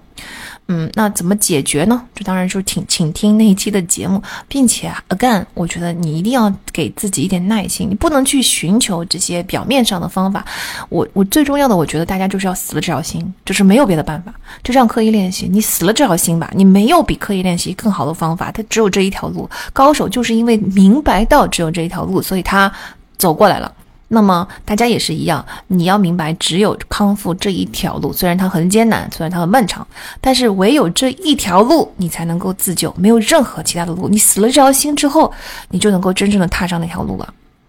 下一个问题呢？有听友问说，我观察到我的伴侣有 NPD 的部分特质啊（括号百分之六十），但是又不完全符合。我相信世界上还有很多人也是这样灰色地带。那怎么跟这种 partial NPD 的人相处呢？用什么标准判断是否应该逃离呢？啊，首先呢，这是这是母爱的羁绊那一期的内容哈。首先，我觉得你应该测一下他的 NPD 的程度啊。对，那个 NPD 就是所谓的这个 NPD，它是一种人格障碍，所以很多人是没有到达这个 NPD 的状态，我们就不应该把它叫做 NPD，我们只能说他是一个有自恋属性的人。那在那一期节目中有九条衡量 NPD 的这个大的方法，那这个 NPD 里边一般来说，如果是你符合五条及以上的话，就已经。进入到 NPD 的领域，就是人格自恋人格障碍的程度了。我们还有一个更详细的自恋清单啊，在我们的公众号下面，就是菜单菜单栏里面可以找到这个测试的清单。那个是一个更更长的清单。那我觉得道理也是一样，就是五除以九这个百分比，大家算一下。然后如果说你在那个更长的清单中，你的得分差不多是九分之五及以上，那它就是一个已经跨入到了 NPD 的领域。那一旦人到了 NPD 的领域，那一期节目里面也反复的强调说了，他是没有办法再走回头路的，他很难很难很难再疗愈。所以呢，你首先是要测给判断一下这个这个程度。我觉得这个程度就是你决定是不是嗯，这这个有没有希望，这件事情有没有希望的一个一个嗯参考吧。然后其次呢，就跟他相处的过程中，如果你判断出来说觉得他还有希望，他不还没有到 NPD，他只是一个有自恋属性的人，并且他还有意愿去改变，那么跟他相处的过程中最重要的一条就是守住自己的界限，这是对 NPD 最不是 NPD，这是对自恋有属性的人最管用的一招。你要有守住底线这件事情超越一切的觉悟。如果你不能这么做的话，它就不叫底线，因为你的底线还在更下面。嗯，即使因为守住底线，对方威胁你要分手，这是这是可预见的、很常发生的情况，甚至他真的会跟你分手，你也一定要坚持自己的底线。你不能被分手威胁就放弃，那就不叫底线了。没有别的办法，你不能在这个过程中，很重要的是，你一定不能有 wishful thinking，就是你更既不评判他的 NPD 的程度，或者说自恋的程度，你也不守住自己的底线，那就根本无计可施。那在剩下的就是没有到 NPD level 的情况下，嗯，这个自恋属性的人最重要的判断要不要逃离的一条呢，就是你要看他有没有改变的行动，不光光是意愿，因为意愿太难分辨了，他嘴上说说是可以的。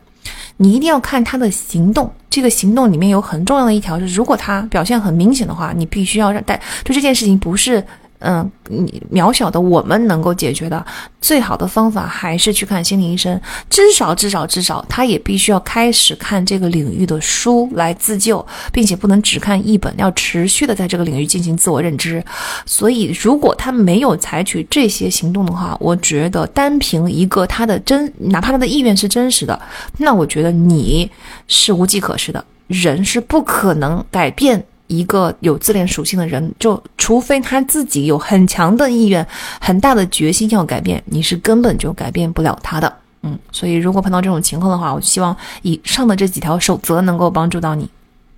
第三个问题是关于在一段感情中到底嗯怎么怎么离开，然后要不要离开？我如何？我已经深陷在其中了，我斩不断怎么办？或者说我还有 wishful thinking，我还想要继续跟他处下去，反正跟上感情有点上一个问题有点相似哈。但是这个问题更嗯着眼于我离不开怎么办？我已经知道他有害，但是我离不开怎么办？啊，比如说有人问，遇到逃避型人格的男朋友要怎么办？因为外在的原因让他感受到挫折，他不去想自身的原因，却总是把坏情绪转移到我身上，对我使用冷暴力，说想要分手一段时间，等他想要和好的时候再找我。我就说那直接分手，不要再联系了，然后删除了联系方式。当时他是有点惊讶的，没想到我会这么干脆。如果要找我复合的话，我应该怎么面对？啊，答案很简单啊，还是守住底线。就是你不是不能复合哈，而是你在复合之前，你必须要把你的底线沟通清楚。就是他必须要杜绝这种行为，这是你没有办法在关系中接受的，这不符合你的爱情观。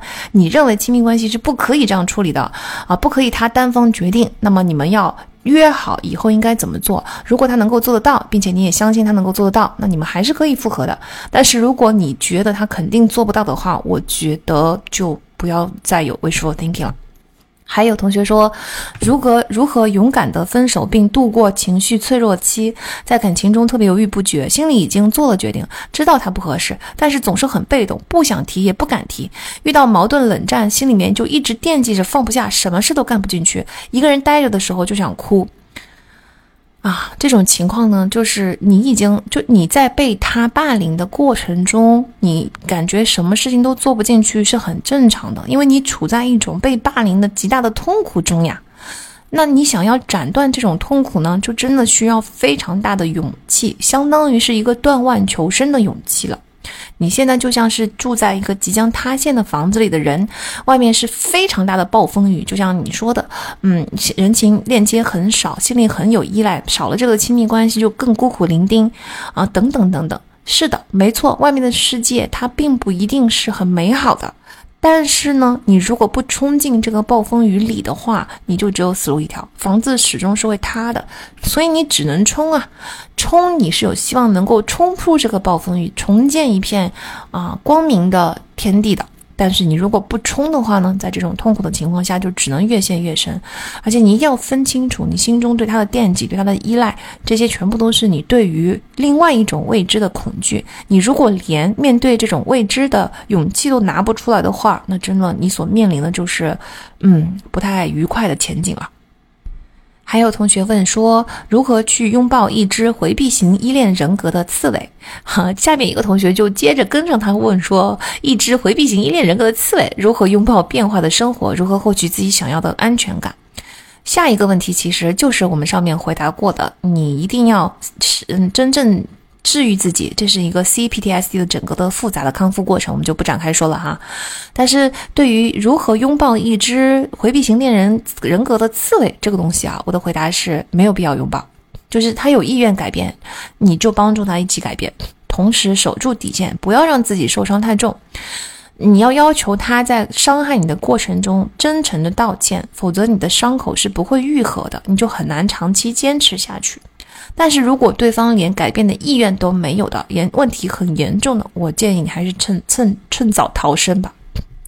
啊，那还有一位同学说，对于一个不喜欢自己的人，是放弃还是坚持呢？已经坚持快两年了，这个真的很难评啊。因为网上确实一直有放这种死缠烂打成功的故事，还有一句话叫做“这个烈女怕缠郎”，反正就是好像缠住别人啊，时间坚持的够久，似乎他总会实现似的。我只能提供一下我个人会怎么做，这是我非常个人的视角哈。啊，我肯定会放弃。嗯，因为爱是相互的，没有爱就不叫感情。我是肯定很难坚持这么久的。而且我觉得哈，就是等待一个自己完全不能控制的结果，而你就是一个 wishful thinking，就是你 wish 他有一天会喜欢你，他已经过去的两年的 track record 都告诉你这件事情没有发生，那你凭什么认为未来它会发生呢？如果你不知道它未来会不会发生，你只是纯粹在等一个老天给你的结果的话，那我觉得这不是爱啊，这就是赌博。就是你要是想拿自己的人生去赌博，并且你还能够承担起这个代价的话，并且你觉得赌博的过程乐趣无穷，嗯，That's OK。我觉得这完全是个人选择，没有对错的，这也完全 OK 的。嗯，但是如果你并不想要这么做的话，你认识到人生的这场赌博对你一点好处都没有的话，我觉得就应该挥剑斩情丝了。还有就是，很多时候我觉得呢，只是这个人在你心中十分美好，他可能也是一种幻觉，因为，嗯，我我们一定要沉静下来，有耐心的去体察一下，为什么我一直没有得到反馈，没有得到回报，爱的回报，我却一直坚持喜欢这个人呢？他可能是你心目中一个非常理想的形象，他可以说是你的一个叫做压倒性胜利，使得你可以对过去所有情感路上的挫折，就是他就一扫而空，扬眉吐气。你过去受的挫折越多，你就越需要一个压倒性的胜利，而这个压倒性的胜利就是你心目中的这个非常理想的、你喜欢了两年的人。那这种想法其实它不利于人生过得越来越幸福、越来越平静哈。嗯，你一定要想清楚，到底是真的喜欢他什么东西，还是我利用这个理想的形象来逃避面对一些现实呢？这个想清楚了之后，也许会见斩青丝就会做得更容易一些。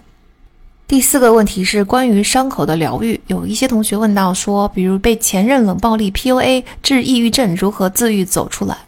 嗯，或者说曾经在亲密关系，比如说友情和爱情中受到过伤害，那些伤害可能已经在时间推移下愈合了，但总感觉内心有些地方还是不完整的，比如非常害怕受伤害，不敢迈出新的一步等，该如何重新拼好内心破碎的那一块呢？还有同学问我说，想问 Melody 连连续两两经历过两次考研失败的创伤，在此期间爱情方面也遭受了伤害，即使已经过了两年，这两个伤口形成了一个大疤痕，落在。记忆中，时常想起就会觉得难过和痛苦，该如何跟自己和解呢？嗯，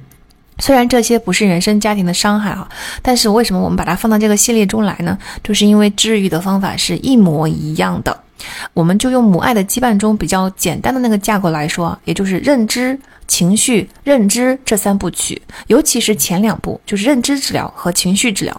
认知就是你要搞清楚到底发生了什么。我知道大家在描述问题，现在描述问题的时候都知道到底发生了什么，就是分手了、考研失败了等等。但是这个太笼统了。比如说考研失败，到底他为什么会失败呢？它不能是一个笼统的迷雾。哦，觉得是是我能力不行吧？是我不够努力？是我太拖延了？是我执行力不行？我智力不行？竞争太激烈等等，这是很容易找的借口。嗯，你一定要想清楚，到底能如果我觉得我的能力不行，到底欠缺在哪哪些能力不行？如果我觉得我的智力不行，有没有证据？我的智力到底是缺在哪里？到底是学习方法的问题，还是智力的问题？那些行的人，他到底比我智力高在哪里？是什么区别？我的学习是不是真的有刻意练习？我的基础是不是比别人更加薄弱，需要更长的时间？就是在这个过程中，你一定要想得很清楚，发生了什么事。以及甚至考研这件事情是不是人生一个正确的决策，是我自己深思熟虑以后要做的决定，还是看到别人这么做我就自己也这么做了？躲在一个事件失败背后，其实是一个更深的恐惧，就是面对真实的自己。你你害怕看到你不但要接受失败，而且这个失败揭露了你是一个比自己想象更差的人。我觉得这个恐惧是完全没有意义的，因为人是会变的。不管你现在是什么样子，不管你过去是什么样子，你必须要看到自己身上的问题，你才会变得更好。想清楚这一切，要接受，要有勇气接受自己，真正的接纳自己身上的各种不足，这真的没什么了不起。对吧？过去的自己只是过去的自己，未来的自己会变的。但是如果你不看清楚的话，永远不会变，你就永远会所谓的沉浸在这一次的伤痛中。这个伤痛本身其实并不一定是结果带来的伤痛，而是你害怕去面对这个结果背后的那个人、那个自己。当你永远在逃避、害怕面对的时候，那一种恐惧就会在你心中挥之不去。那感情失败当然就是一团更大的迷雾了。那建议大家去听一下心分手心理学的那一期，先明白过程过程中你遭受的这些痛苦的伤害，它到底是个什么东西。分手心理学那一期要处理分手后的伤痛，他必须要先明白在你们的感情中发生了什么，他有很详细的讲解，他勾起的又是你过去的哪一些旧伤痛，在这个过程中，你觉得哪些事情对自己是不公平的，哪些东西是你自己没有做好的，对方到底有什么问题，以及你自己到底有什么问题？很多同学就是不该埋怨自己的埋怨自己啊，应该埋怨自己的却没有勇气面对自己。这是一个漫长的自我认知的过程，它不是一蹴而就的哈。但是你一定要想清楚，这个想清楚的过程就是认知疗法。那第二步当然就是情绪疗法。情绪疗法就是要充分的感受到自己的情绪，给他们安上名字，感受他们就是让他们从身体里面出去的唯一的一个方法。最关键的就是不原谅也没关系里面提到的悲伤与愤怒的共舞那一节，嗯。这个我在那一期节目中也分享过，我自己就是因为没有认识到愤怒的这种情绪，它卡住了很久的一段一段一段时间的经历，嗯，很多人。可能就是你一定要把这个过去人受到伤害的时候啊，就悲伤跟愤怒是自然而然发生的两种情绪，它肯定会有的。你只发泄其中的一种，比如说悲伤，比如说受到的打击，我哀悼过了，我觉得这件事情就结束了。但是呢，愤怒怎么办呢？尤其是在感情中，你受到的那些委屈，你觉得对方对你不公平、不尊重你、伤害你的那些愤怒呢？你有没有解决呢？啊，等等哈，就是甚至连悲伤本身可能也哀悼的不是特别的充分，你只是觉得我接受了这个结局，我现在已经心平气和了。心平气和不代表你当初所感受到的那种悲伤，整个都已经被发泄出来了。当你的这些情绪埋在心中的时候，它原先是新鲜的，新鲜的时候是无无所谓的，但是埋的久了以后，它就会发臭发烂，感染你，这个时候你整个人就会很不舒服，这就是心中的旧伤痛。很多人可能觉得说，那好，我懂了，嗯，悲伤我懂，我就哭出来就好了嘛。但是愤怒这个东西应该怎么宣泄呢？其实啊，愤怒你也是可以哭的。你看小孩子发泄愤怒，其实很多时候就是伴随着哭泣啊，甚至是大哭，就是他愤怒，对吧？眼泪其实是可以冲刷掉一部分的愤怒的。其次呢，这个所谓的愤怒的宣泄，大家不要误解，宣泄不代表你要采取任何攻击性的行动啊，无论是物理行动还是你言语上的攻击，这些都是不行的。无论是攻击别人还是攻击自己都不行，不要攻击啊。这个宣泄它只是一种体验，它只是一种感受到这个愤怒，你体会到情绪就是情绪在疏通，说明情绪正在通过身体的这个通道。这个就是你把愤怒宣泄出来了。更直白的说，就是不断的承认我很愤怒这件事情。我真的气死了，他怎么能这么对我？这样对我真的是太不公平了。我真的是受了好大的伤害，好可怜啊！他真的非常的可恶。你如果有亲密的朋友，你可以对着他做口头宣泄，口头宣泄是非常有力量的这个治愈。你如果不方便跟朋友倾倾诉，那你就在日记上跟自己倾诉。总之，你一定要把内心的这个愤怒。体会到它，体验到它，在这个过程中，你配合认知疗法，明白你的愤怒到底有没有道理，哪些部分是应该愤怒的，哪些部分是不应该的。悲伤与愤怒的共舞啊，它就能够，就是这两两步就能够解决大家旧伤痛的问题。这个过程它可能会很漫长，它可能还有反复，你一定要非常非常大的耐心。产生这个耐心，对我来说，对我本人来说很有用的方法就是，我告诉自己没有别的路可以走，接受现实。我只能每天做好我的认知治疗和情绪治疗，谋事在人，成事在天。就是你，我要有一种坚定的信念，就是我要相信医生的治疗方案是有用的。只要我根据医生说的这个治疗方案走，总有一天我是会康复的。啊，你把它当成一个很久很久才能够康复的疾病也没有问题，这就是一个很有用的思维转换。那它就是好的慢，你有什么办法呢？对吧？但是它只要在不断的康复就可以了呀。嗯，所以大家一定要在这个过程中给予耐心哦。下一个问题，其实我没有料到有这么多的人有同样的困扰。这个问题叫做情绪饥饿。很多人问说，如何改变暴饮暴食？经常因为工作或心情不好或减肥期突然开始暴吃，知道自己吃不下了，根本就不想吃，但还是抑制不住的往嘴里塞，然后吃完之后撑得特别难受，特别懊悔自责。啊，另外一位同学说，吃饭带给我特别大的幸福感。他说，占比太大了，饿的时候脑子一直想吃饭，工作效率不高，吃又容易吃太饱，导致只能躺在床上看书上。说也不能太饱，也不能太饿。我坚持了一周，但是真的没有幸福感，非常困扰。啊，第三位同学已经很清晰的说了，他说我是情绪性进食，工作压力大的时候，或者面对比较棘手的事情，就会忍不住想要吃东西，感觉这个时候的胃就像无底洞，吃进去的甜食给自己一点点安慰，对自己的掌控力下降，该如何调控？还有同学说想减肥，但是一看到吃的或者一想到吃的，就会一直惦记它，直到吃为止，有可能惦记好几天，怎么办？正常人其实也会贪吃，但总体来说不会像这几位同学这样有这么大的困扰，以及有这么大的像强迫症一样的这种饥饿感。造成困扰的一定都是强迫症行为，也就是情绪饥饿。这个在不原谅也没关系中提嗯提到过。他很遗憾的是没有快速的解决办法，因为这这本书的作者也提到说这件事情很难解决，它是一个很。嗯，棘手的任务，所以他作为治疗师，都从来不建议他的患者在一开始的时候就解决这个问题，都是要到疗愈到后期的时候才开始解决这个问题的。所以呢，我们现在的出路就只有一条，就是只能你先要解决自己的 CPTSD 的问题。通常有情绪饥饿的问题，就一定代表着你过去有一个很大的、巨大的旧伤都没有解决。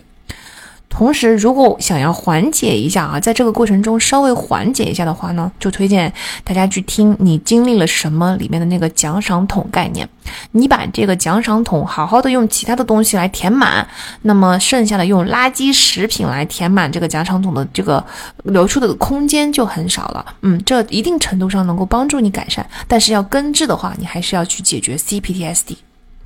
这个类目的最后一个问题是：人生卡住了怎么办？有位听友说，感觉现在人生被卡住了、卡住了，需要另外找重心目标。生活上是不是需要结婚呢？被催婚，但是压力不大。工作方面也许是有上升渠道空间，但是觉得太累，没有进取心了，没有兴趣了，好像对一切都没有太多兴趣和期待。这个事情要怎么解决呢？嗯，另外听友说，感觉自己是个无趣的人，怎么能够找到自己的兴趣点呢？第三位听友说，觉得这辈子的人生一眼望到头了，对工作和生活逐渐失去兴趣，该怎么办？啊，这种其实对一切都不感兴趣的、缺乏活力的、消沉麻木的感觉呢？当然，每个人可能都有个性化的原因哈，因为造成这种局面的原因可能是很不同的。但我们现在就说一些，嗯，可最可能发生的一些因素。总体来说是两个原因，第一个原因就是压力太大。这种压力不一定是工作压力，有可能就是有时候反而你不忙，他压力会更大。这个时候就建议大家去听一下毫无意义的工作那一期了，理解到为什么工作太闲这件事情是会让自己压力倍增的，就是你的无意义感这件事情是会产生很大的压力的啊，那你就要需要去消解这个压力，这是第一个。第二个呢，就是很重要的原因是你没有释放情绪。就是你可能各种情绪在你的心中已经累积了很久了，这又回到我们前面说的愤怒与悲伤的共舞，在这里不一定是 CPTSD 的问题了，但是呢，你任何情绪压在心里面都会发臭发烂。嗯，你为了不受这团在心中发酵的毒物的影响，你就需要不断的麻木自己的感受。你越麻木，你的生活当然就越缺乏活力。所以你必须要去解决你已经累积了很久的那些旧伤痛。不要以为我们没有碰到什么大的伤痛。人存在，人活着就是有存在性痛苦，就是那些我们生活中受挫的小小的受伤的那些东西。比如说朋友背叛了我，比如说我碰到了这个死线，非常的紧张。比如说有一段时间压力很大，再比如说我这个财务上不是周转的不是很灵活等等，或者说身体不好，这些都是存在性的痛苦。这些痛苦累积多了，如果每一次的伤口你都不去处理，这些旧伤痛都没有处理过的话，它累积起来也是相当大的负担。当你把自己困在情绪不发泄，我们现在这个社会有毒的文化就阻止我们去发泄情绪，哈，这个在前面的节目中都说了很多了。这个时候呢，你的人生的潜力没有办法全部的发挥，因为你把自己整个就是麻木掉了，它就是一种很抑郁的感觉。啊，这你我们一定要去宣泄，找到让自己的情绪重新活过来的方法啊！先从负面情绪开始活起，感受你的那些负面情绪，因为开关是同一个开关，你把负面情绪感受的开关关掉了，你对生活中一切活力、有趣、生活的美好的这些东西的感受开关也关掉了。你现在要重新打开这个开关，开关，你首先就要。先面对你没有处理的那些旧伤痛、那些负面情绪，处理完了之后，你就会感觉到好很多了。以上就是我们所有节目的梳理，以及跟这些节目相关的一大堆的问题。接下来我们就要进入到第二个部分，就是关于播客、读书等等的问题啦。先来看一下关于我做播客的问题，有很多人就是不光光是这次的问题收集，还有以前在群里也经常有人问我说，想知道我是怎么做播客的，有没有详细的脚本，有什么输入、思考和输出的方法。每次听播客都觉得结构非常完整，表达也很连贯，其中有很多书是我之前读过的，也。有意识的在做笔记和尝试应用到生活实践中，但是没有能像主播这样理解和表达这么清晰，可能因为这样应用的程序也比较难持续。另外一位听友说，啊，某期 Melody 回复过，播客是一气呵成录制的，那具体是什么样的流程呢？讲半小时以上对我来说就很困难了。Public speech 要怎么锻炼呢？啊，接下来另外一位听友说，很好奇录播课是一次性录吗？一次性输出这么多，前期的准备工作是什么呢？啊，另外一位听友说，怎么做到口播如此流畅的？我录个视频都要剪掉一半不流畅的口播。还有第五个问题，虽然跟播客无关，但是类似的哈。他说，怎么提高语言表达能力？常常会有逻辑不清晰、反复重复论点的问题。好，我们先来说一下播客录制，录制是一次性的，每次都是嗯一次性从头录到尾，当然中间有停下来，主要是停下来记录一下时间轴，嗯，但总体来说就是从头讲到尾。啊，那关于嗯录制前的脚本安排呢，我是会有非常详细的思维导图，但它不是逐字逐句，大家可以参考刻意练习系列的节目哈，它是一个组块跟串联的过程，就是我肯定在我的准备的过程中是有组块的，这些组块下面有子组块，就是思维导图嘛。然后我这些组块之间肯定有一个非常合理的串联，你把这些东西准备好，它就是一个顺畅的脚本啊。因为你看串联是合理的，那么这些组块都粘在了这根藤上，你顺着这个藤一摸摸着一个一个的刮一下，一口气摸完不就结束了吧？嗯，那最后就最重要的这个问题是关于解读的深度啊，它其实就是刻意练习的道理哈。嗯，我对书的理解比较深，其实是有两个原因，第一个原因就是我有一个体系。远的不说，我二零二二一年就是前年嘛，我读了五十本书，然后二零二二年我读了七十本书。其实这这些书里边，呃，有一大半都是非常好的书。那目前做播客，我们已经覆盖了二十六本书，等于是把以前那个呃书里边精挑细选出来的一部分，我重新读过的，而且我已经输出过很多遍了。加上我的工作性质是使得我把读书的内容不断的使用在，嗯，工作中，而且我读书本身就是为了解决我生活中、工作中、人生中碰到的各种困惑和问题，所以我的读书的兴趣跟我读书的使用，它本身就是一个非常顺畅的渠道，我不是。冲着什么别的目的去读书，然后硬要用在生活中，不存在这件事情。我本来就是为了应用在生活，就像刻意练习说的，你要在使用的场景中学，你一定要在实践中学，否则就没有刻意练习的发生。所以我觉得这个是一个非常非常重要的因素。那体系搭建起来之后，或者说你有了实践，你本来天然就存在那么一个实践的地方，那这些这这这样的体系就自然触类旁通，理解很深嘛。你看我的节目中经常会提到很多相关的书，我不是在讲一本书，我是在讲一整个体系，对于这一个体系中这一点的理解。嗯，所以这整个过程就这个体系，它是动态搭建的。我生活中几乎我所有的时间，包括我跟朋友聊天，包括我现在在做播客，包括我工作，包括我平常的读书，全部整都在这个体系中，它是完全嗯融会贯通在一起的，等于我这个体系不断不断的在搭建。如果对大家来说，读书只是每天两个小时算多了吧？那这两个小时只是才是你搭建体系的时间。对我来说，每天十几个小时都是在搭建体系的时间。那你说是不是差别就很大呢？第二个因素是我输出多呀。输出就是最好的学习，这个在刻意练习系列中已经重复了很多很多遍了，我们在这里就不再赘述。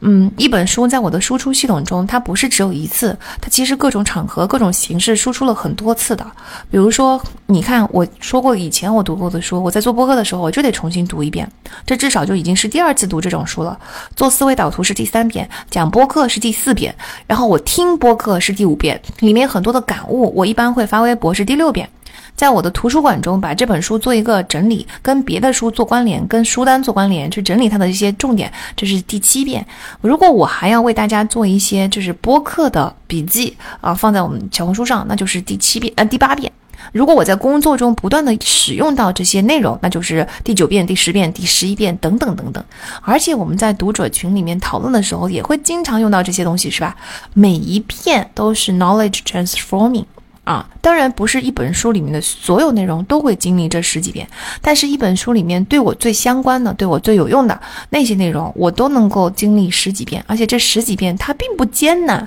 它就是在我的日常中很轻松的就这么嗯用掉了。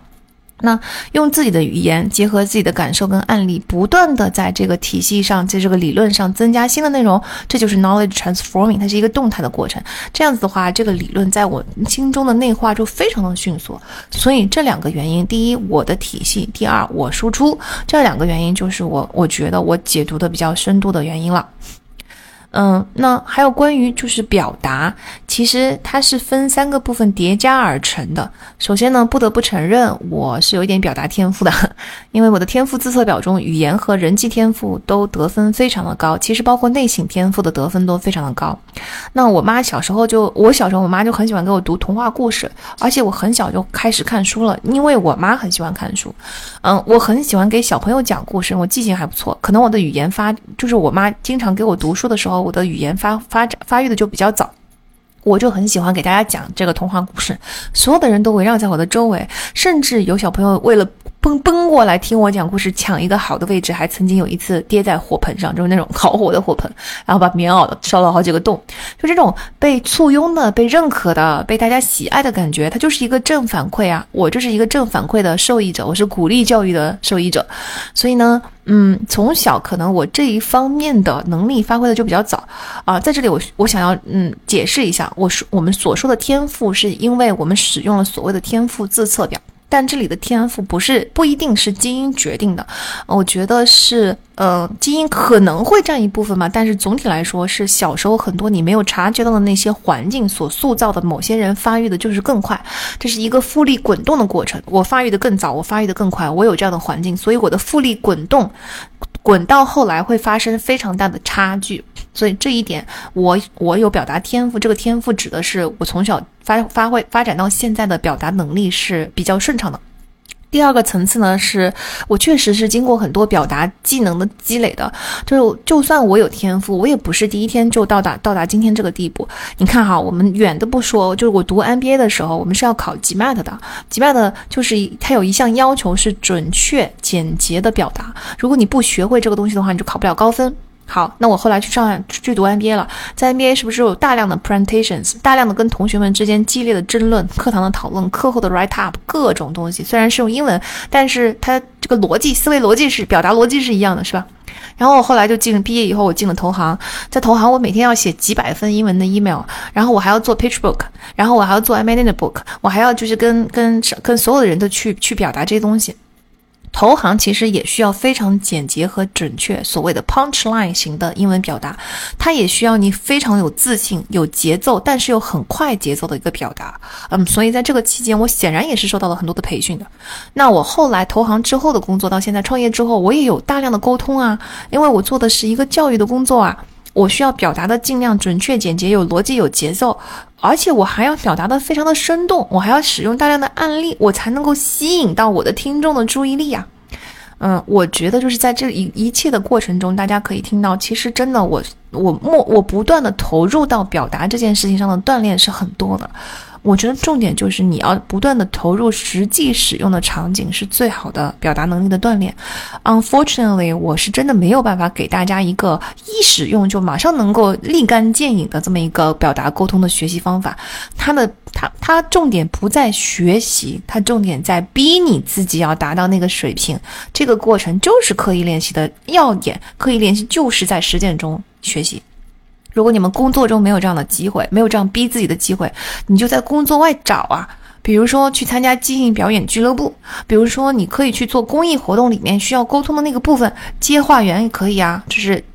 自杀热线好不好？嗯，心理热线。那大量的说话，那比如说你在公益活动去看望老老年人吧，也需要跟老年人说话，是不是？去嗯服务小朋友，是不是要吸引到小朋友的注意力？或者你帮公益组织做一些销售的工作，哪怕你是去说服人收养猫猫狗狗，去做一些你内心觉得很有意义的事情，在这个过程中，你就得逼自己去表达呀。甚至你可以跟朋友组队，大家互相表达。比如说，讲述一本书、一部电影，生活中美好的东西，把它当成一个任务，让对方来评价你，给你反馈。啊，这个过程，这个锻炼是最重要的，方法不重要。锻炼和你要达到那个目标，你就不停的在真正的使用场景中的锻炼才是最重要的。这是我们的第二个层次。第三层呢，就是我上面这这这点很敲黑板了啊，这点非常非常非常重要，很多人是意识不到这个东西也是表达的一部分。第三层最重要的就是我上面说的知识矩阵。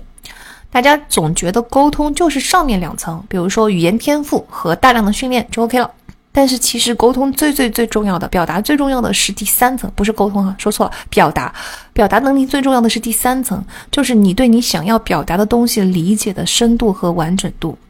你说的磕磕巴巴的时候，不是你的表达能力不行，是因为你真的不是真的完全理解你想说的东西。你找不到语言，也不是因为你的词汇量不行，或者是你遣词造句的能力不行，也是因为你没有真正理解到你想说的东西。只要你真正的把你想把你想说的东西理解的特别的透彻的时候，你就能说。我相信大家都有这样的体验：一件自己就在自己专业领域，我非常熟练，我自己引以为傲，我觉得我知道的很深的东西，你就是能表达。对吗？所以无论你说的是比较平缓、比较慢，还是像我这样语速非常的快，无论你是用漂亮的遣词造句，还是用最简单的表达，其实大家注意一下，我的表达中绝大多数都是非常简单易懂、最基础的表达，没有什么特别优美的遣词造句。只要你的表达是准确的、简洁的、有逻辑的，甚而且最重要的是有内容，而这个内容是刚才我们所说的组块跟串联，那么你听上去都是非常厉害的表达。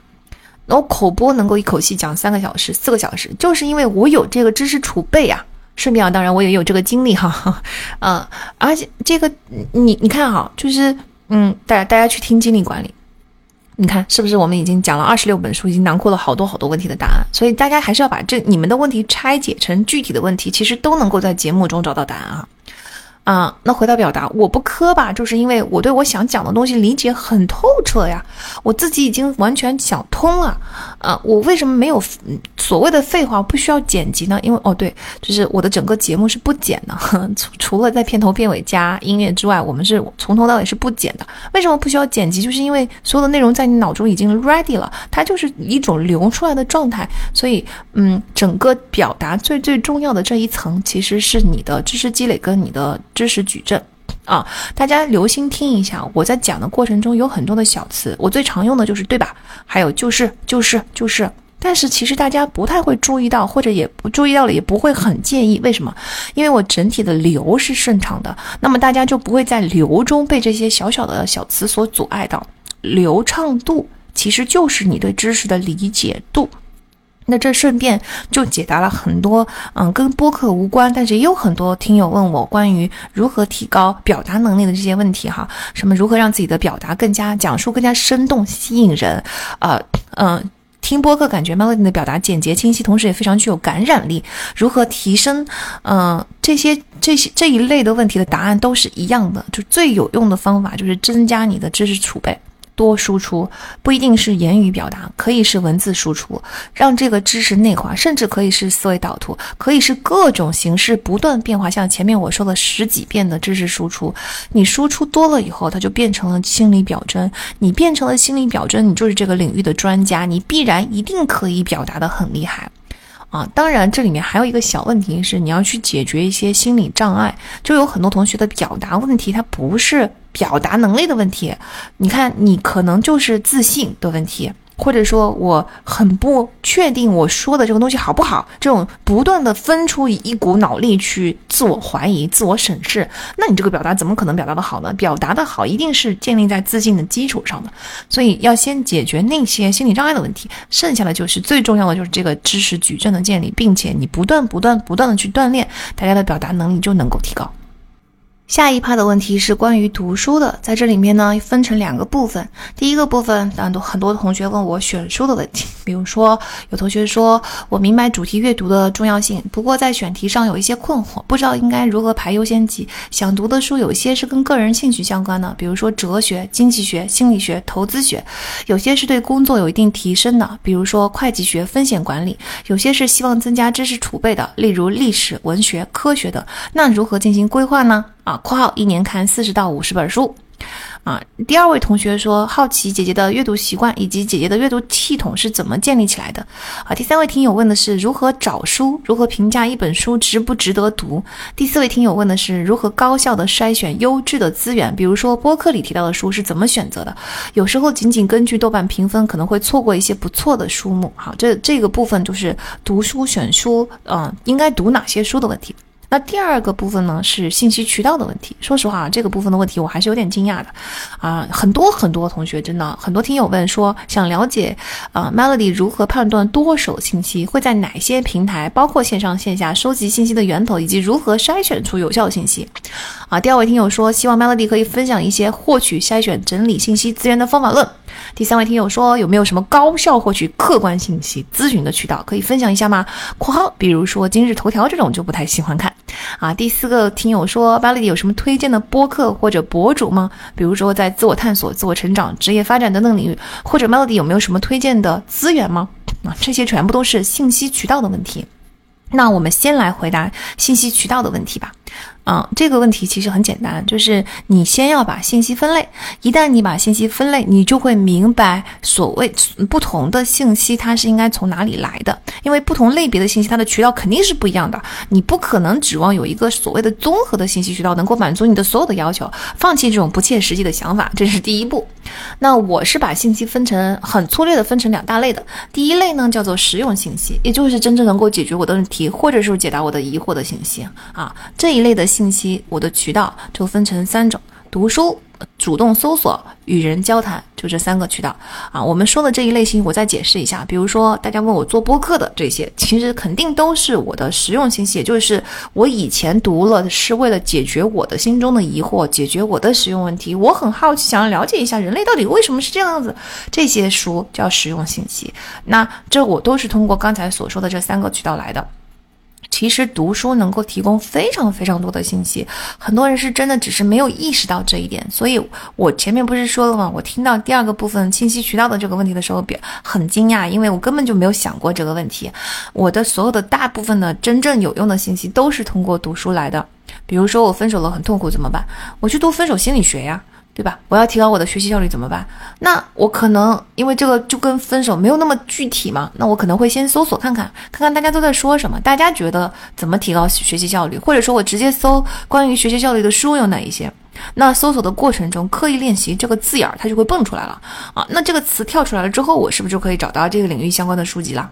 啊，学习又是一个比较具体的类目。其实我也可以不搜索，我也可以直接去选书啊。你肯定会选到、接触到一些非常棒的、很真正优质的，但是又很畅销的书。畅销的意思就是说你很容易搜索到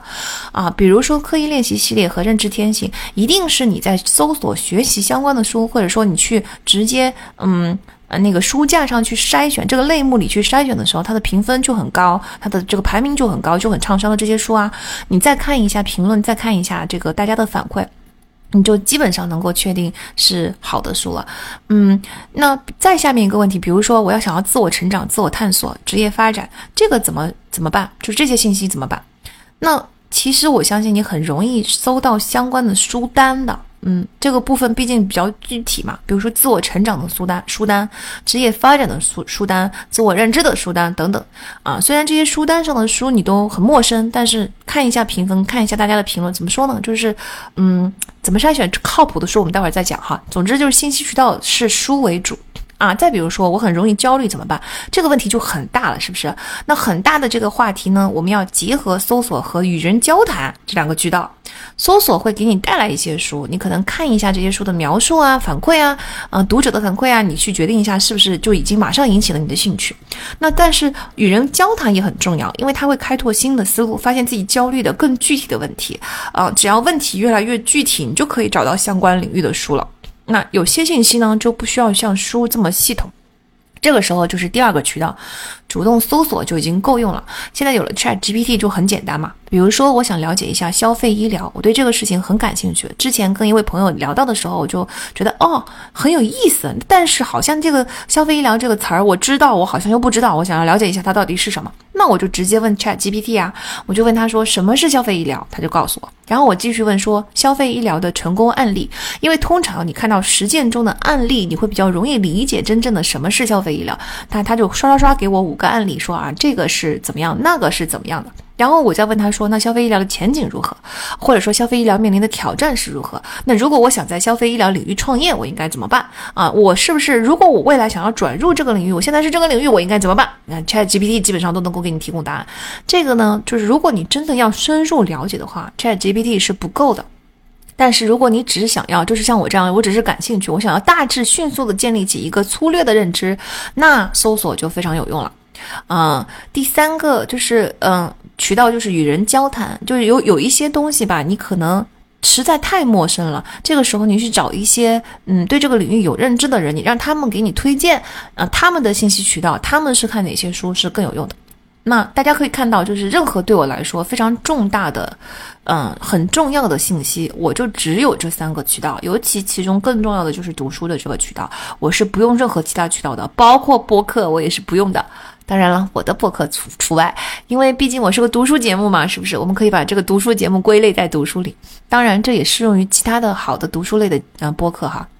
或者说有一个固定主题，而且讲得非常详细，而且时间积累已经很久，它已经很成体系的这么一种播客，它也行，因为它也很有，它像书一样有体系。比如说，嗯，我一直在听的一个播客叫做 Huberman Lab。就是斯坦福的那个教授 Huberman 教授，他讲的，他是嗯讲那个一系列的这个关于身心健康，就他说的这个五个要素，第一个是睡眠，第二个是运动，第三个是营养，第四个是自然光，第五个是 relationship，就是呃亲密关系、社会关系等等。所以他讲的所有的播客的内容，他其实都是在讲这一这一块的身心健康类的。由于他的内容非常的全很多，所以他已经是一个很有体系的东西了。那毕竟他是教授嘛。他的播客相当于是一系列的课程，自然就跟书一样，对吧？跟书没有什么区别，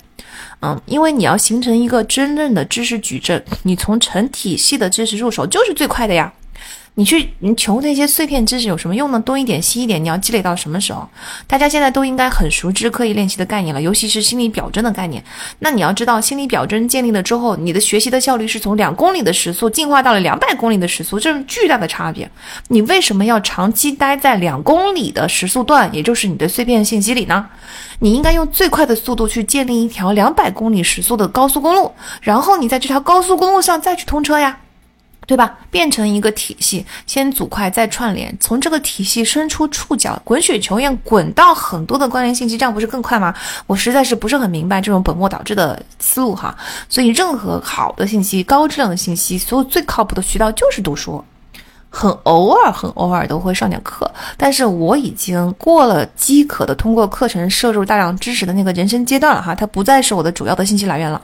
但是在上大学的时候，或者说刚毕业的时候，以及 MBA 的前后，我确实是上了很多课程的。然后呢，比如说投行，它是有成体系的培训课程，嗯，在投行的时候，公司曾经出钱帮我们聘请了。沟通的专家来专门调整我们的沟通表达，从姿势到表情到语气到节奏到停顿等等，他是那种把你录像录下来一对一调整的那种。他这个课程真的也很有帮助。再比如说，我们学校有专门针对校友的领导力成长成长课程，就是如何升职、如何创业啊、如何要求更高的职位等等这些课程。在你确定一个主题的时候，其实课程确实是很好的信息来源，尤其是在我觉得就是刚才我所提到的几个人生阶段，就是大学的时候、刚毕业的时候，嗯，然后进入到一个新的领域、新的行业的时候，或者说你急需要在一个某一个。方面，比如说我我想要在我的沟通的整体性，并不是我的表达能力，而是我的沟通的这种，嗯，我的脖子会不会往前倾，这样是不是给人感觉不体面？然后我的表情会不会就是我经常会有一些嘴巴紧绷的状态等等啊，这些细节其实是挺重要。这个时候其实你通过课程是最快能够 get 的，嗯，那这个是大家可以利用课程的部分，呃，能够快速的建立知识矩阵，它的道理是跟书一样的。我当然不是前面我不是说 我的信息渠道不也不包括播客吗？我当然不是说播客不行哈，不能提供好的信息，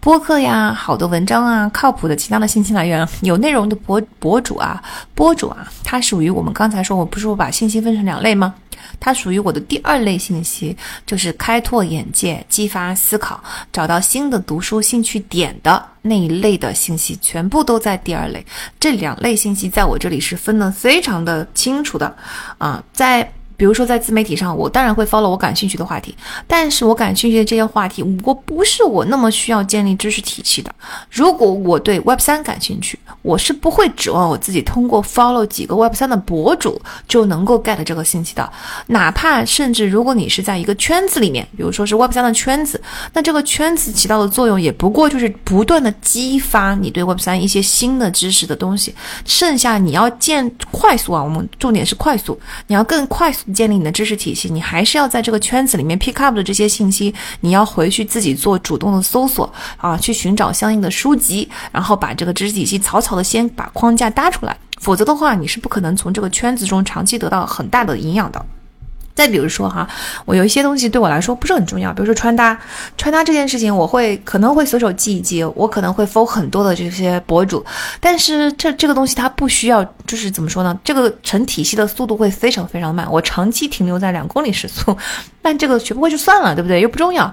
嗯，那你要意识到时间是有限的资源，你要用在你想用的地方。我通常 follow 的这些博主们都不是什么特别大的知识博主，或者不是说我 follow 很多知识博主啊，sorry，我纠正一下。但是我 follow 他们的目的，并不是为了从他们这里得到很有体系的知识的建立。你一定要不是说这些博主不行，而是你一定要尊重每一种信息它的性质、它的长短。你包括就是我本人换位思考，我本人在微博上输出的时候，我是不可能做到像播客这样的输出的。如果我能做到的话，我就没有必要重新开一档播客节目了，是吧？所以呢，其实大家一定要分清楚每一种信息渠道它的信息的性质和特点。你不可能通过啊，在碎片信息中就是搭建迅速的搭建出一个知知识体系。那嗯，播客也一样哈，所以我剩下的这一类信息，其实我搜他们都是为了得到启发啊。我我看到他们提到的新鲜话题，我也会想要进一步探索。我看到他们对某一个话题产生的就发出的发表的言论，我其实大量的我搜的博主播客这些东西都是嗯思想类的，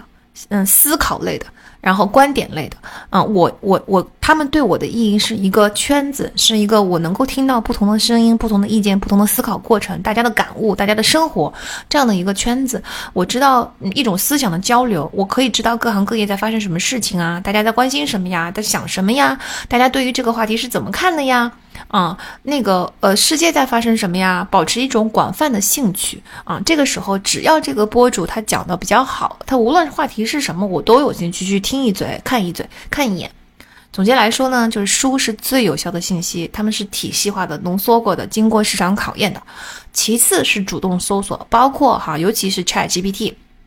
同样有效的是跟人交谈，了解行业内幕，了解这一类人是怎么想的，了解他们的经验。经常跟人家交谈呢，你看看他们都在读什么，学习什么，他们已经装了什么在知识在他们的脑子里面，这就是一个互相输出的过程，这是双赢啊，多好。对吧？所有其他的信息渠道对我来说完全是另外一个作用，完全就是为了开拓眼界、激发思维、进行隔空的思想交流，然后用一种就是思维的情绪的震荡，把我整个正在嗯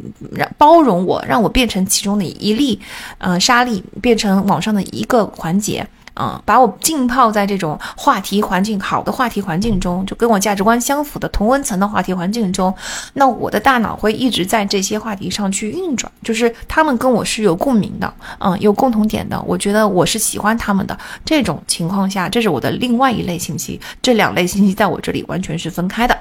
嗯，所以说呢，我觉得就是。我大家现在明白为什么我我看到信息渠道这个问题，我就会觉得很惊讶吧？因为在我看来，大家问出这样的问题，就是把刚才的两类信息混淆在一起了。呃，我觉得大家暗含了一个错误的前提，就是要尽量利用碎片时间去学习，这样的效率才能够拉满。这完全是错误的。最有效的学习就是体系型的学习，书就是成体系的学习。如果你稍微浅一点，就像刚才说的，Chat GPT 就是成体系的学习。碎片信息是不会自己自动成体系的。嗯，它需要你建立一个完整的笔记系统，不断的录入，还需要你在不断录入的过程中，不断的去检查哪块缺了，哪块少了，啊，你还要把 Baby Notes 给养熟，呃，你你你这很多信息它不完整，这活儿你这组块串联的这活儿你根本就没法干，你这么大的投入，你还不如看一本书就算了，是不是？所以大家就完全跟大家想的完全相反，你并不是 follow 一些有价值的这么多的东西，然后平常。靠碎片时间的这些东西，我就能够变成一个渊博的人，没可能的。你这么，因为你在这件事情上投入要很大，你花这么多的时间，你不如就读书吧。你哪怕每天就是只有一点点时间，你每天也可以读一点书嘛，对吧？把所有的碎片时间都利用来读书啊。当然，我能够理解，像通勤的路上啊。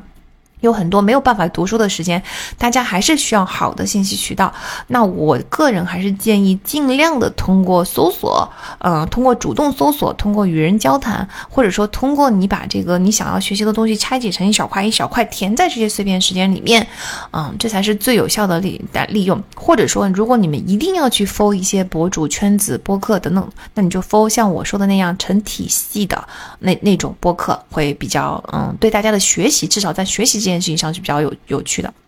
有用的。那还有一个这种这个思路的错误就是取舍，就是说时间是宝贵的资源，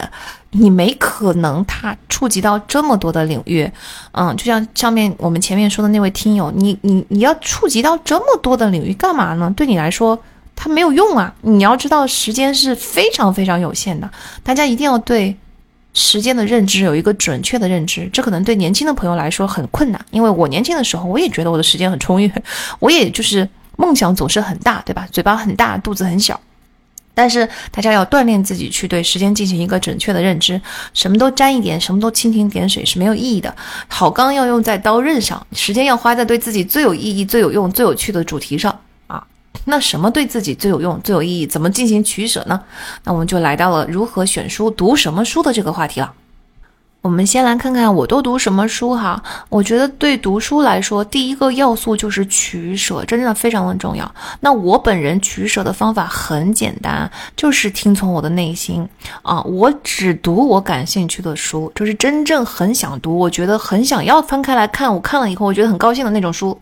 一般来说，这种书就是两类，一类是我眼下当下最期待解决的问题，就最期待解决的困惑吧。比如说，我很想很想要提升我的。学习效率，我一定会对认知类的书特别的感兴趣。还有就是满足我强大好奇心的那些书，我觉得一定会读起来非常有趣。包括那些经典的名著作品，这些故事总是能够感动我，我就读它就很开心啊！把读书变成一个让你向往的事情。读书对我来说，它根本就不是任务，它就是很让我向往。我也根本就不需要硬要在这些书中挑出哪一本先必须要先读，今年必须要读这个书，对我来说都不存在的。对我来说，读书就是一个快乐，非常快乐，快乐时光。我回家，我在一个书堆里面随便抽出一本书读就可以了，因为所有的这些书我选的书都是我真正很感兴趣、很想读的，是当时的心情而定。我想要读什么，我就读什么。嗯，我在笔记的那一期讲过，笔记系统那一期讲过的读书积累哈，就是你看啊，我每一个时期都有我当时觉得对我来说很想读的书，比如说 NBA 跟投行时期我太忙了，那我就需要精力管理，我需要提升效率，尤其我需要提升的是思维的敏锐度，就是这个 mind sharpness。因为同行对你的要求反应要很快，而且他需要你说出很聪明的话，要求你在短时间之内就掌握一个行业。总之就是一些非人的要求啊。那那这个时候其实给我很大的压力，然后呃，我就很想要提升我的敏锐度，就让我的大脑永远处在最佳的 performance 最好的状态啊。这个状态下，我知道我的效率就是最高的，以及我能够说出来的东西、做出来的东西就是最呃容易满足要求的。这个时期，我当然就读了很多，像精力管理啊、专注力啊，嗯，getting things done 就是 GTD 啊，还有关于大脑的，当然就是关这从此开启了大脑神经学的新世界的大门，就是在这个时期，就是我对大脑实在是太感兴趣了，我想要让它达到最佳的状态，所以我就读了大量的大脑的入门的书，比如说呃，Twelve Brain Rules 就是十二条关于大脑的基本原则，比如说 Change your brain, change your life，就是你当你你改变你 rewire 你的大脑，你把整个人生你都可以改变啊，当然比如。说思考快与慢了，是等等等等哈，你这这个领域的书其实是会不断的串下去的，你一一本就能够连起一串儿。那后来呢，我就要想要 get 我我做教育了嘛，我当然要想看 get 快速学习、深度学习的秘诀，是吧？这个时候就来到了我们的认知天性、认知认知科学了，啊，认知天性啊，刻意练习啊，记忆啊，斯坦福黄金原则啊，学习进化论啊，等等这些书。其实大脑神经学一开，你就会知道它的分支自然而然。前面我们在嗯过节目的时候不是说过了吗？大脑神经学的分支有很多种，它你既然了解了大脑的功能，你自然就会非常的感兴趣，想要看看这些运作功能它的不同领域的实践。认知科学就是一个跟我们休息相关的领域，消费者心理学也是，个人成长也是，各种都是，甚至到最后，我开始感兴趣的是人全身没有痛觉的人，他大脑里面出了什么毛病，是哪一块没有连接啊？那些就是 sociopath，就反社会人格是怎么回事？马基雅维利主义的人脑子里面缺了什么东西？从小长的时候哪一块没有长好？等等，我就我对这件这个领域非常的痴迷，就是因为你越读越多，你越觉得哇，能应用的领域这么多。Anyways，同理哈，我想要理解人跟人之间的差异为什么这么大，因为我接触到这么多的人，这么多的朋友，这么多的学员，同样学一个东西，我同样讲这样同样的课，为什么每一个人的反应就不一样呢？到底，而且你看哈，有些人就是永远停留在原地踏步，有些人一点就通，他们的起步可能有些人的起步是很低的，但是他的成长速度非常的快。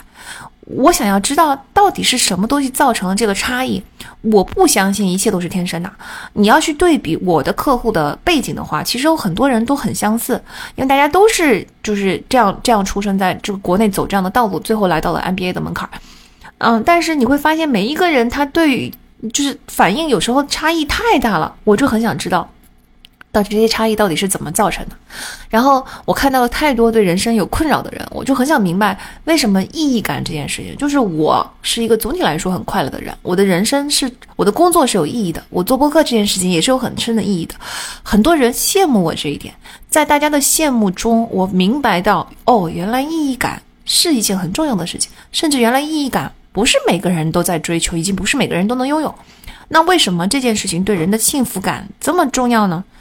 然后我当然很想明白到底爱是什么。我想要从分手的痛苦中走出来，我想要帮助我的学员解开对自己潜力的枷锁，我想要发挥他们的潜力。我就是很很不愿意看到，明明你身体里面有巨大的潜力，但是由于各种心理障碍和别的东西和外界有毒文化的枷锁，这些潜力全部都没有被解开。所以这全部都是我非常感兴趣的东西，我就是想要啊，我想要看。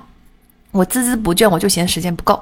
这就是我的读书积累。这一路我就积累了很多很多书了。我从来嗯不会因为一本书特别的厉害，或者是某些领域似乎很经典，我就去读。嗯，但是呢，最后知识大融通，始终会达到这些经典的领域的。比如说哈，我很多年来其实一直只读心理学的书，因为我感兴趣的就是心理学。我是一个很实用的人。嗯，但是读多了以后，你有了积累，你自然就要超越个体去看到社会，去看到人类啊行为模式，那你自然就会进入到社会学跟人类学的领域了。所以我就开始，我就觉得这这领域的书对我来说，以前我觉得它很虚、很理论，但是现在对我来说，它产生了巨大的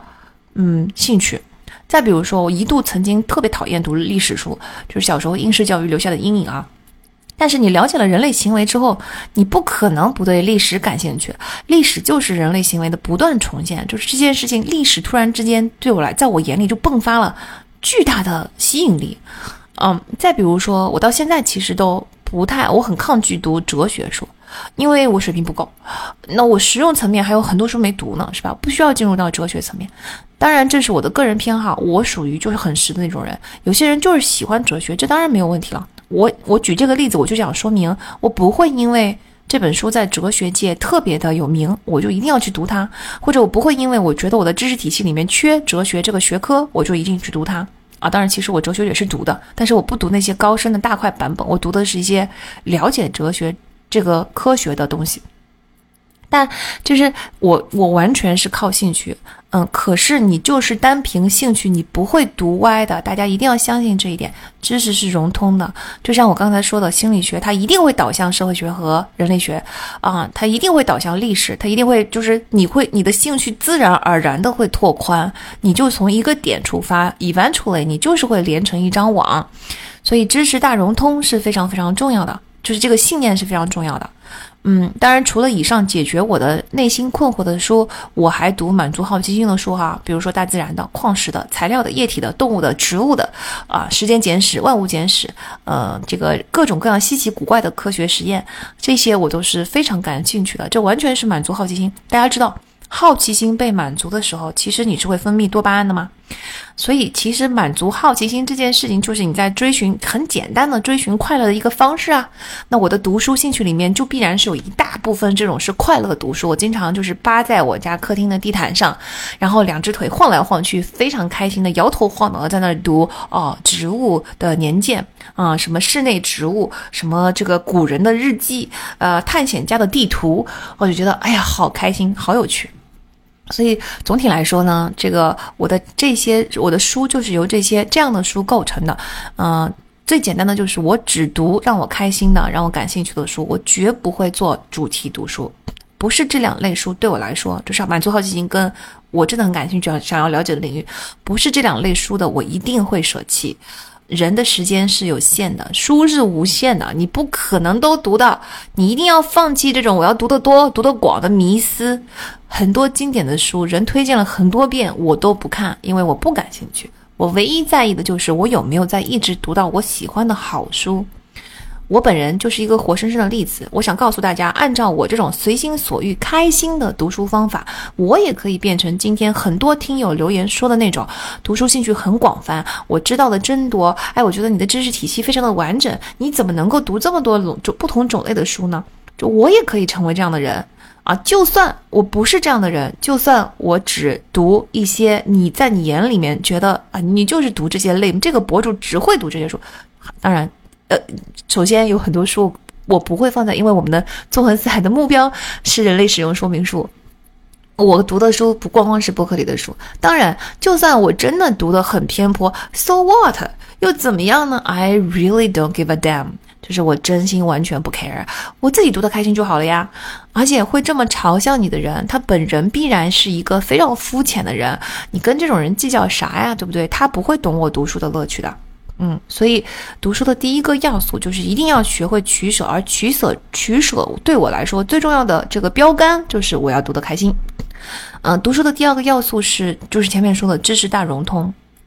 Again，我个人非常非常不喜欢主题读书，我就是特别反感主题读书。即使哈，你看我读了大量大脑神经学的书，我是从来没有把它当成一个主题来读的，我都是一本书读完意犹未尽，所以才去读相关的书、类似的书，慢慢的在这个领域我就积累了几十本书了。坚持读就是最重要的，我的经验就是无所谓你从什么地方读起，坚持才是最重要的，坚持下去，你很快所有的书都会不断的链接在一起。我在节目中不断的提到其他的关联书籍，你们应该就能够感受到书关联起来有多快吧。嗯，坚持的要点就是能够吸引你不断的读下去，这就是为什么我是一个兴奋、兴趣读书的人。对我来说，更重要的是，我一年由于兴趣的驱动，能够读七十本书，而不是我我逼着自己死读活读的读了四十多本书，然后我心里面很不开心，然后我觉得这负担很重，这根本就不可能长期坚持，而且你也不可能在所有的领域都建立起知识矩阵，没有意义。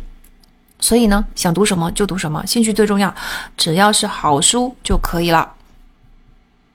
那我们怎么判断一本书到底是不是好书呢？嗯，对我来说最有用的是美亚，就是美国亚马逊，因为它是一个极度靠谱的这个网站。而当然，豆瓣也是很靠谱。但是呢，亚马逊还有一个很厉害的功能，就是它的协同过滤。大家不要以为协同过滤这个词儿所有的网站都用，现在没有一家嗯那个网站是不用协同过滤的，你就觉得大家都一样，完全不同。亚马逊的协同过滤是非常厉害的。他推荐的书，他就是你没读过不同领域，但是你一定会感兴趣的书。只要美亚一个渠道，就比如说你只要以一本书为起点，然后你在这本书下面，你就会看到亚马逊的推荐。但它下面推荐的书基本上都是非常靠谱，在这个类目特别质量过硬的，然后我很我很喜欢的书。所以美亚的评分对我来说是最最最靠谱的。当然，美亚好像收购了那个 Good Goodreads 吧。它是一个读书评分的网站，它的评分体系跟美亚相关，它也是很靠谱的。我个人就是最喜欢用美亚。当然，如果你用不了美亚，你不想不喜欢看英文，你看看豆瓣也是一样的。我觉得豆瓣读书总体来说还是比较靠谱的。嗯，微信读书的那些神作，它有时候也是挺靠谱。总体来说是靠谱的。你搜索也是一样，你只要知道你对什么类目的书感兴趣，其实找到好书这件事情真的很容易。甚至你可以就是怎么说呢？你把豆豆瓣高分榜全看一遍，嗯，你把那个微信读书的神作榜全看一遍。我不是说把书全看一遍，而是把那榜单上的书全看一遍。然后呢，你挑出你其中你觉得特别感兴趣的就行。你甚至可以先看一两页，你觉得不喜欢你就扔掉嘛。就是我，我其实不太明白大家对于一本好书是不是好书为什么会这么纠结？因为好书真的很容易找，当然在这个过程中你会踩雷啊，我也踩过很多雷啊，但是我觉得踩雷的这个频率没有那么的高。比如说我读了七十本书，我踩了两个雷，这很正常啊，这无所谓啊。再说了，踩书踩雷是一件非常轻的事情，因为你要是踩到雷，也就是说你一定会从第一章基本上就大概能够感觉到了。如果你不喜欢这本书，你扔掉啊，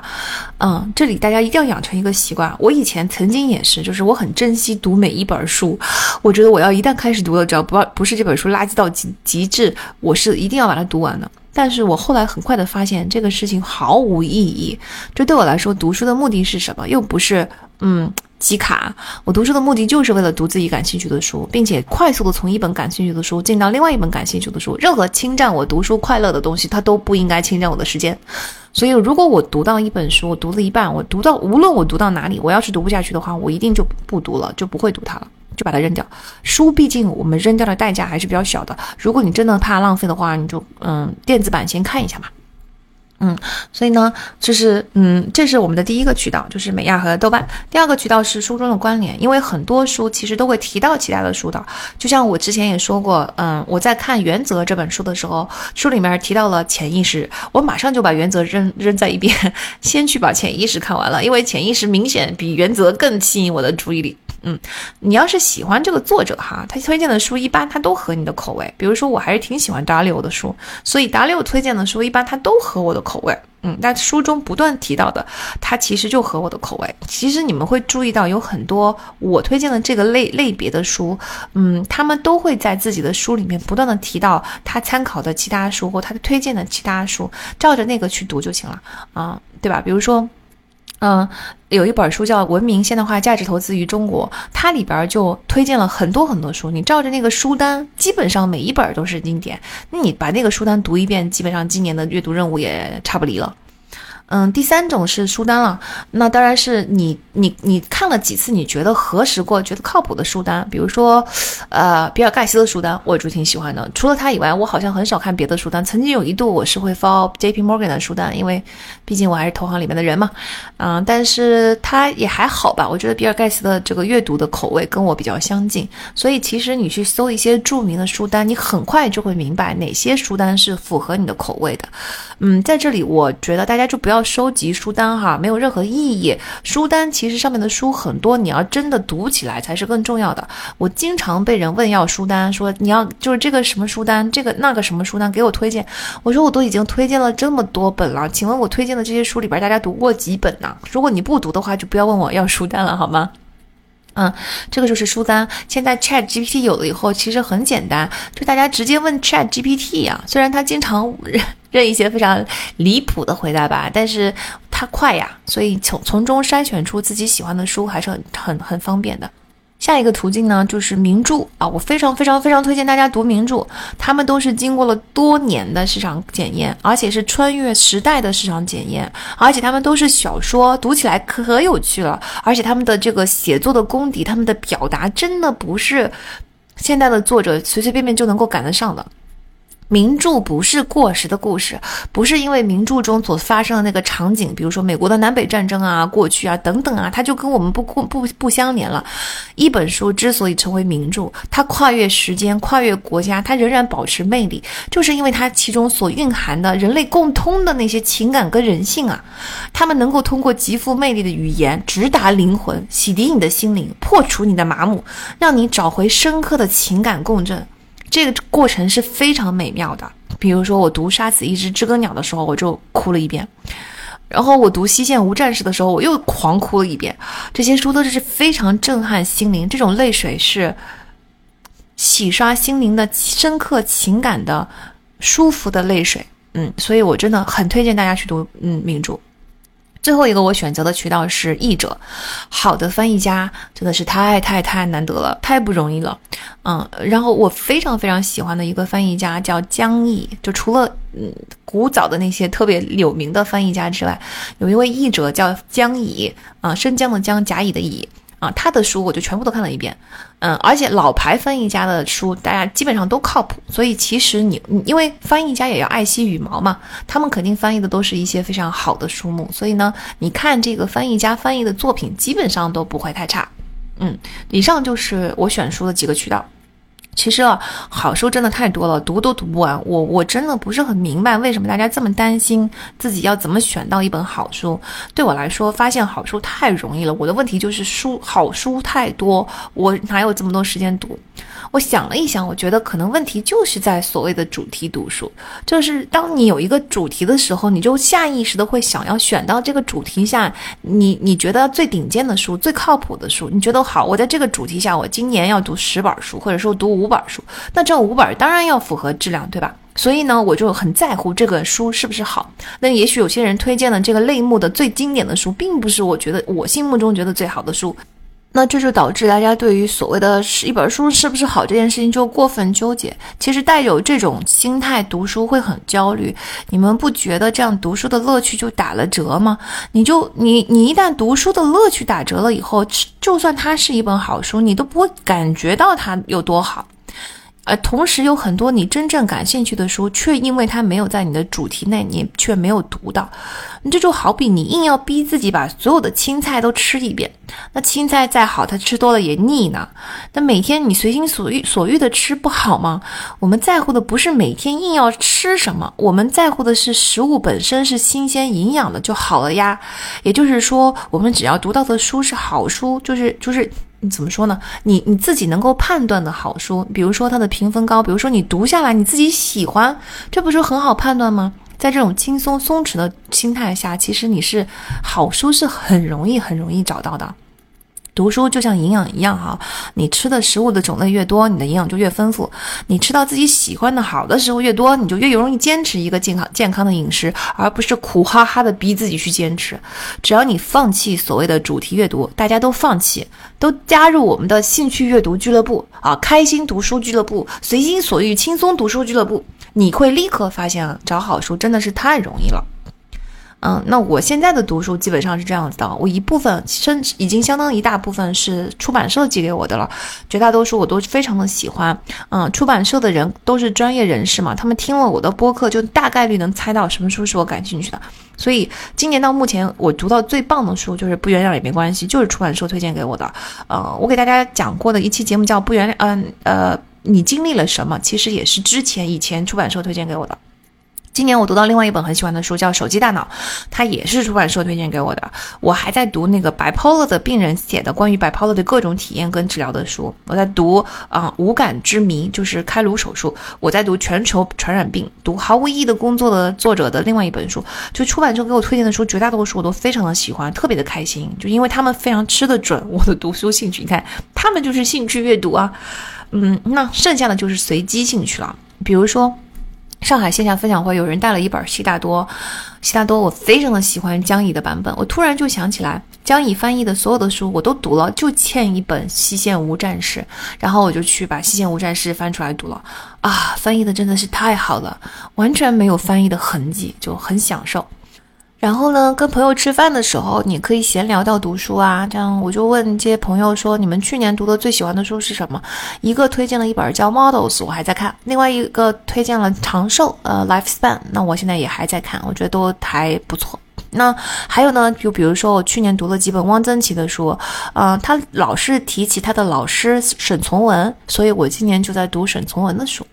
嗯，再比如说我 follow 的一些博主，啊，比如说燕公子，他会定期推荐书，还有老瑞阿姨，她也经常推荐书，这些其实他们推荐书都挺靠谱的，大多数都很好看。你看是不是好书多的读不完呢？就是随随便你只要加入一些喜欢读书的圈子，包括像我们这样纵横四海的这个书友群，你真的是大家你一本我一本推荐起来，真的好书多的读不完。你只要打开你的兴趣，打开封锁住你们的无意义的所谓的主题读书的枷锁，你就会真正进入到读书的奇妙世界。而前面你说的跟工作有关的那些，就是所谓的主题读书，其实在兴趣读书中都能实现的。因为工作就是你感兴趣的，自我提升就是你感兴趣的，对吧？这些全部都是兴趣，不能，你不用把你的这个读书分成几个类目，说这个是我的兴趣类目，这个是我的工作类目，这个是我的自个人成长类目，这个是我的。开拓知识，嗯，这个，嗯，这个夯实知识类目，根本没有必要分这么多类目。所有你所感兴趣的东西，它自然而然就跟你现在当下生活里面所有最想要的东西相结合。嗯，那顺便正好，最后有两位同学问到心理学的书籍。第一位听友问：“请问 Melody 怎么看待心理咨询？有过咨询经验的我，偶尔会觉得看书比心理咨询还有用，请问如何判断和平衡？”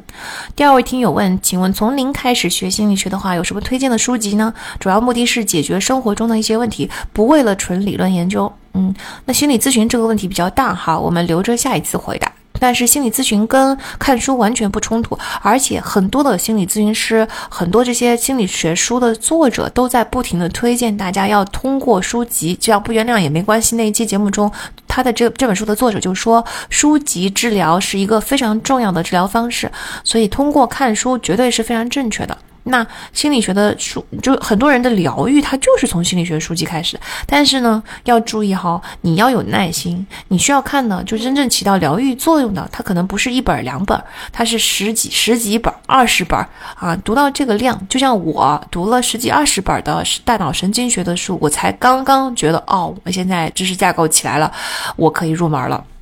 嗯，所以要有耐心，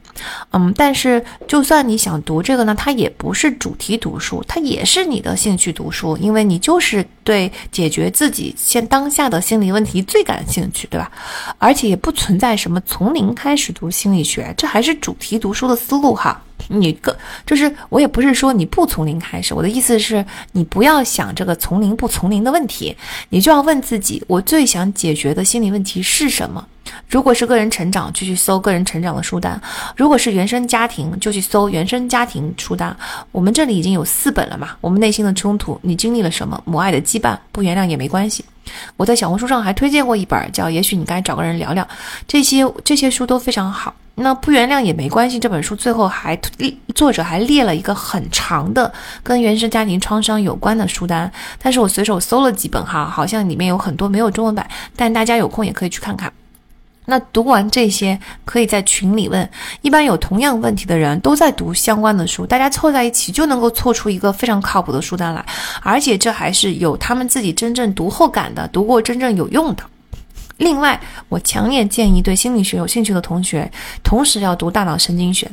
心理学其实是一个比较传统的学科，近些年的研究表明，心理问题全部都是生理问题，也就是大脑的生理问题。你一定要了解大脑，你才能够真正的了解心理学。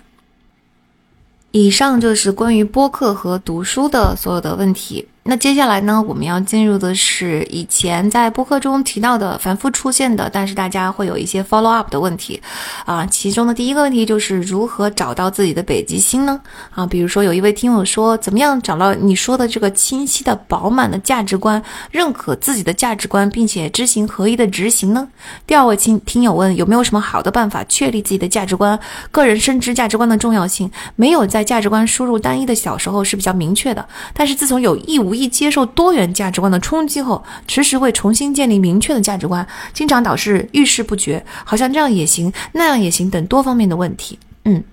好，我觉得呢，就是第一个是两个方面吧。第一个方面是你一定要先分清楚，你想问的是价值观问题还是 CPTSD 的问题啊？像刚才两位听友的问题听起来都是价值观的问题，但是有一些听友，当他表达说我觉得我缺乏价值观，我摇摆不定的时候，实际上他想要表达的是，嗯，我。缺乏自信，我缺乏对自己想法的认知和判断，我缺乏这种就自己清晰的自我的边界和自我的认知，这其实是 CPTSD 的问题，而不是价值观的问题，或者说还没到价值观那一步呢。因为你连完整的自我都还没有建立，肯定就没有一个完整的价值观。所以我们的第一步要先分清楚到底是不是 CPTSD 的问题。好，那在这个问题去掉之后呢，我们建立价值观的方式就非常的简单，就是那句老话：吾日三省吾身。就是说，价值观的建立是一个终身的功课，它是没有一个一次性解决的方案的。嗯，我建立价值观的方法就是，任何我感到犹豫的，让我心中感觉到疙瘩的实践中的问题，我必须要把它想清楚。任何东西都是在实践中来的。当你在把这一个实践的问题彻底想清楚了之后，当然想清楚这个过程，除了你可以看书，你可以搜索，你可以看看别人是怎么想的，你可以跟朋友聊，你有很多的途径帮助你想清楚。嗯，但是你一旦想清楚了一个时间的问题呢，它就你你就嗯，你的北极星就更亮了一点，你就建立了价值观中中，就是把一个嗯模糊的昏暗的小角落给它扫清楚了。嗯，那在北极星就是这样一点一点的打磨出来的哈。那我举个例子更容易说明，比如说在上一段感情中，我一直觉得我的爱情观有一些让我感觉到模糊不清的地方，让我感觉到很困惑的地方。因为，呃，我前前男友的很多行为，从我的价值观体系来说，我是不应该接受的。但是同时呢，我又真的也能理解他背后是深重的原生家庭的问题。此时我的爱情观就出现了矛盾，因为遇到困难就退却了，在我看来这不是爱啊。嗯，爱就是或者说两个人要在一起，对吧？他对我来说，就是我对爱的定义，其中有很重要的一个部分叫做 commitment，就是承诺。那你要承诺，无论贫穷富贵，无论健康疾病，我们两个人要一起穿越风雨的呀。那健康心理疾病它也是疾病，对不对？那我到底是应该，嗯，保护自己，还是应该跟他一起共度风雨，对吧？我我到底是应该，就像。前面有一位听友问的，我怎么样去拥抱一只长满刺的逃避型人格的刺猬？嗯，所以我其实就是一直在这件事情上纠结了很久。我觉得留下了呢，我会违背某一部分，我要比如说我要尊重自己的这个价值观；但是离开呢，我又觉得违背了，我不能在对方困难的时候抛弃他的这种爱情观。这个就是我要想清楚的地方了。我真的是花了很多很多的时间。首先。刚才这个矛盾，其实我就已经花了很长时间了。我在我在清楚这是一个矛盾之前，其实我模模糊糊的总感觉到有些东西不对，我也不知道怎么办。但是我都不知道它是怎么，为什么我会产生这种感觉。我首先花了很多时间，我才明白原来是存在这么一个矛盾。然后呢，我接下去就嗯，我觉得就是嗯，又花时间进行思考。然后我发现，我需要跟从的就是一条很简单的价值观，就是每个人都要为自己的行为负责。我所需要承担的是他，嗯，在呃为他自己的行为尽力负责之后，所剩下的那些困难的部分，我可以跟他一起承担。但是如果他都不为自己的行为负责，我完全没有必要承担他不负责任的后果。也就是说，如果他没有在努力救自己的话，我就没有必要留下来。这就是我想清楚了我要 follow 的这个价值观。这就来到了一个新的问题，就是你怎么判断他有没有尽全力呢？也许他真的很努力啊，但是他深陷其中，他没有剩余的力气把自己拉出来了啊，那我就陷入了重新新一轮的纠结和内耗。我心想说，对他好像就是他也很，他也他就是他也很想好啊，但他好不了怎么办？啊，我就要继续思考。最终，我觉得无谓的牺牲并不是我的价值观。当我无力挽救的时候，啊，保护自己才是我的价值观。他的问题肯定是由背后复杂的原因造成的，是吧？但是我尽力而为这件事情是我的价值观，守住我尽力而为的这条底线。然后我在这段感情中，我尽力了，我可以问心无愧的说，我已经尽力了，我甚至已经比尽力尽了更大的力了。我把一切我能做的都做了啊！但是最终。就是我觉得，嗯，尽力而为的前提是要守住我的底线。好，这又来到了一个新的问题，就是那我的尽力的这个底线在哪儿呢？什么叫做守住我的底线呢？这什么是底线？那底线就是爱自己。你看，这是一层一层很多个问题。我其实花了很多很多的时间思考。你知道，就是我在整个过程中，我我我不是很有写日记的习惯吗？其实我有，嗯，在这段感情中，我写了至少两百多篇日记。以上的这些思考，就是这些日记常见的内容。我写了很多日记，在不断不断的思考，到底是怎么回事？我为什么会有这种感觉？我为什么会这么痛苦？我应该怎么做？然后不断不断的发现，不断不断的跟自己讨论。嗯，当我彻底想清楚这一层一层一层所有的问题的时候，我的北极星就又亮了一点。啊，但再比如说，我曾经有一个朋友，他做了一些让我觉得非常不舒服的事情。其实我是很喜欢这个朋友的，我觉得他也是真心的对待我。这个时候又陷入了一种矛盾，就是跟上一位听友讲的很相似。就一方面拥抱多元是我的价值观，就是每个人都有他的偏，但我跟上位听友听友提的问题不太一样哈。就我本人身上是不存在所谓的多元的，一个人就有一套价值观。但是呢，我能够理解别人跟我有一点点不一样，大概率上我们相符就 OK 了。所以，我一方一方面呢，拥抱多元性是我的价值观。我理解每一个人都有他的偏模式、偏好、行为习惯。我觉得就是包容是我应要想要做的事情。我不应该仅仅因为对方不符合我的习惯，就认为朋友就做不成了，对吧？但是另外一方面，我又觉得很不舒服。然后，嗯，但是我又回想到在商学院商学院的时候，我跟我的同学们在很多话题上有非常激烈的争执，我们有非常不同的观点，而且不是每一次都是我对，呃，虽然我当时我觉得我对，这些交流开拓了我们彼此的眼界，所以我为什么就是我跟他意见不同，我认为应该这样，他认为应该那样的时候，我们到底怎么去判断谁对谁错呢？到底我我我怎么办呢？所以我又陷入了一种矛盾，我能不能包容他跟我就是有有些地方他就是不一样呢？最终，我就是从上一段感情中得到了启示，那就是爱自己就是我的底线。就在爱自己之外，能包容的我尽力包容。可是，在屡次我表达过我这样不舒服的情况下，他仍然我行我素，哪怕只是小事，我觉得也不用勉强再做朋友。就是因为一昧退让，一昧在我觉得我很不舒服的情象情况下不尊重我自己的感受。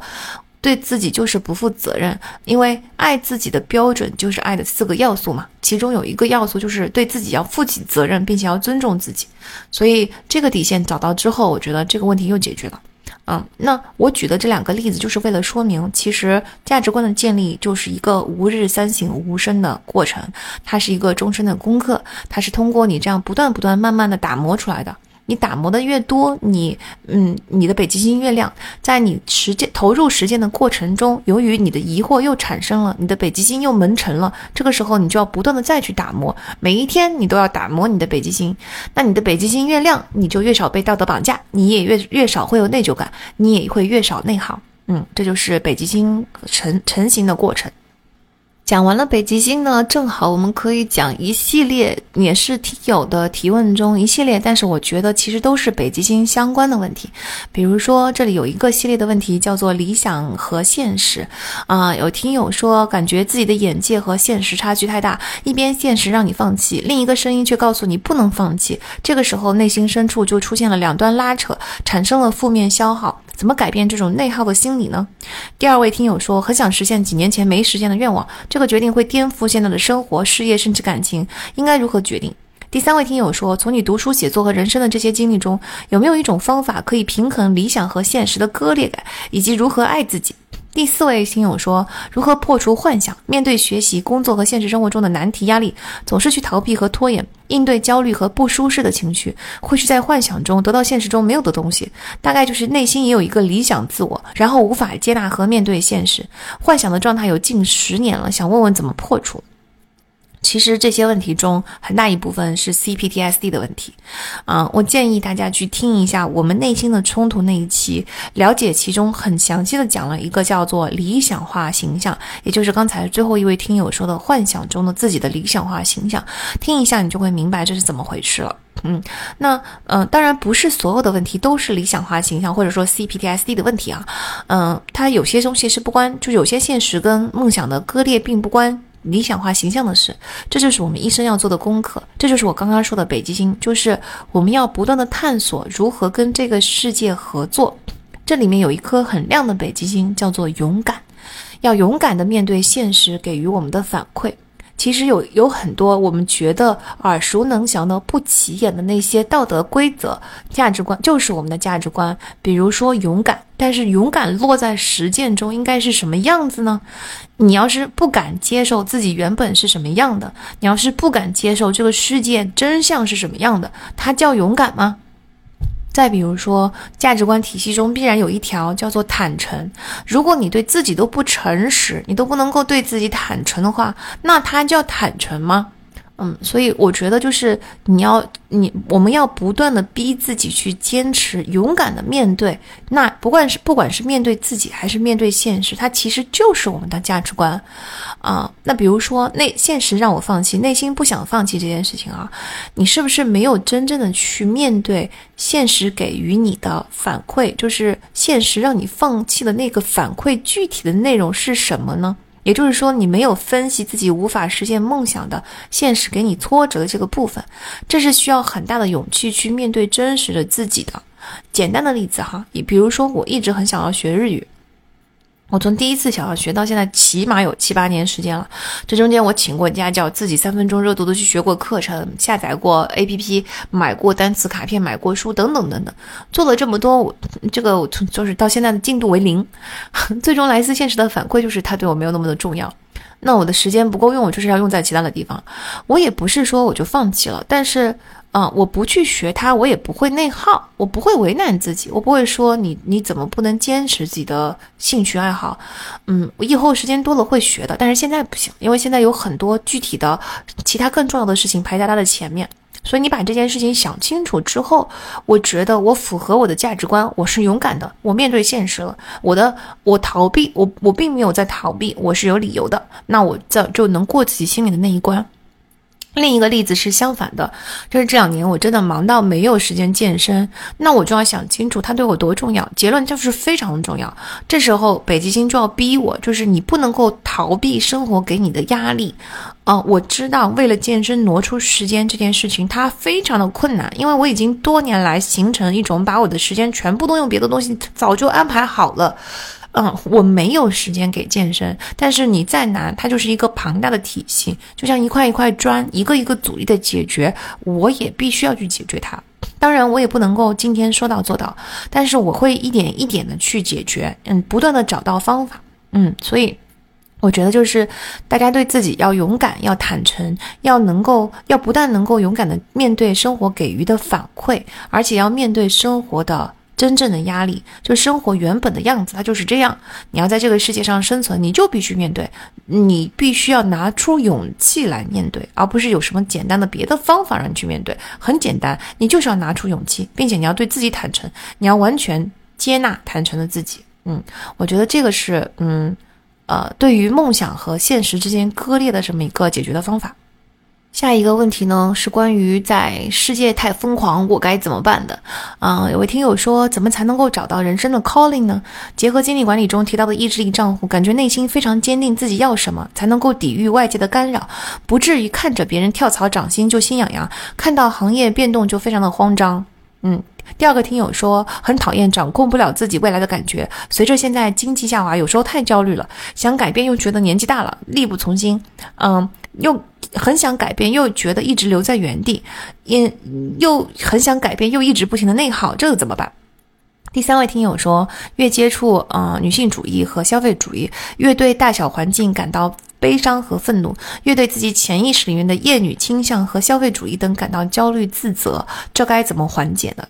其实前两个问题也都是北极星的问题，就是你怎么找到 calling，你怎么能够在一个动荡的环境中觉得自己内心很坚定呢？你怎么能够去在一个掌控不了未来的环境中，还是觉得自己有一个定海神针定住呢？这都是你要找到一个北极星啊，就是你你这个北极星里面最重要的就是勇敢。勇敢的接受现实，你接受现实，它就是这么惨淡。你接受自己就是这么样子，但是你要用成长型的思维去接受，无论是好是坏，你都要勇敢啊！你只要勇敢的去面对，你的内耗就会消失。内耗就是一种对现实的逃避，逃避就不够不够勇敢哦。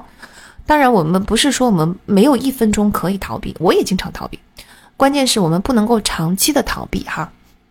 那关于最后一个问题呢？我觉得首先没有必要苛责自己，就是你的北极星在这里就是尽力而为，嗯，因为大环境我们真的没有办法改变。我我也我本人作为一个女性，我也感受到了很大的压力，我对大环境也感到非常的悲观。但是你要超过自己的能力范围去改变，它不是，这不叫面对现实，这不叫诚实的面对自己，这就是幻想啊。所以我们要面对现实，就是它就是这个样子。我反复的在说，面对现实这件事情，就是因为我觉得很多人，尤其是年轻的朋友们，没有意识到面对现实需要多么大的勇气，甚至面对仅仅是面对自己又需要多么大的勇气。很多时候，我面对自己刷新自我认知的时候，我是会 panic attack 的，但是没有办法，你就是会，你要撑过来，就是你会发现世界观崩塌了的时候，你就得自己重建，这是没有办法的。当你把心一横，你把头往前一伸。啊，伸头一刀，缩头一刀的时候，你这个时候勇气就来了。当你的勇气来了，你愿意面对的时候，你就会发现，哦，好像内耗消失了，好像也不过就这样，嗯，对吧？不要逃避，逃避是一切内耗、一切恐慌、一切动荡的来源。嗯，其次呢，就是你要觉得你对环境感到悲伤跟愤怒是很正常的，分享你的感受，宣泄你的情绪。嗯，我很喜欢的《傲骨》系列，就是《傲骨贤妻》和《傲骨之战》这两部美剧。他在《傲骨之战》中，答案他就有一句名言，叫做：“当世界疯狂的时候，我要保证自己的角落不疯狂，我只要保证自己的 little corner 是 sane 的就可以了。”所以我们要应对这个问题，就是要做自己分内能做到的。你要在保护自己的同时，那保护自己就是为了让我的声音发得更长远，对吧？让我有更多的机会能够说更多的东西，能够帮助更多的人。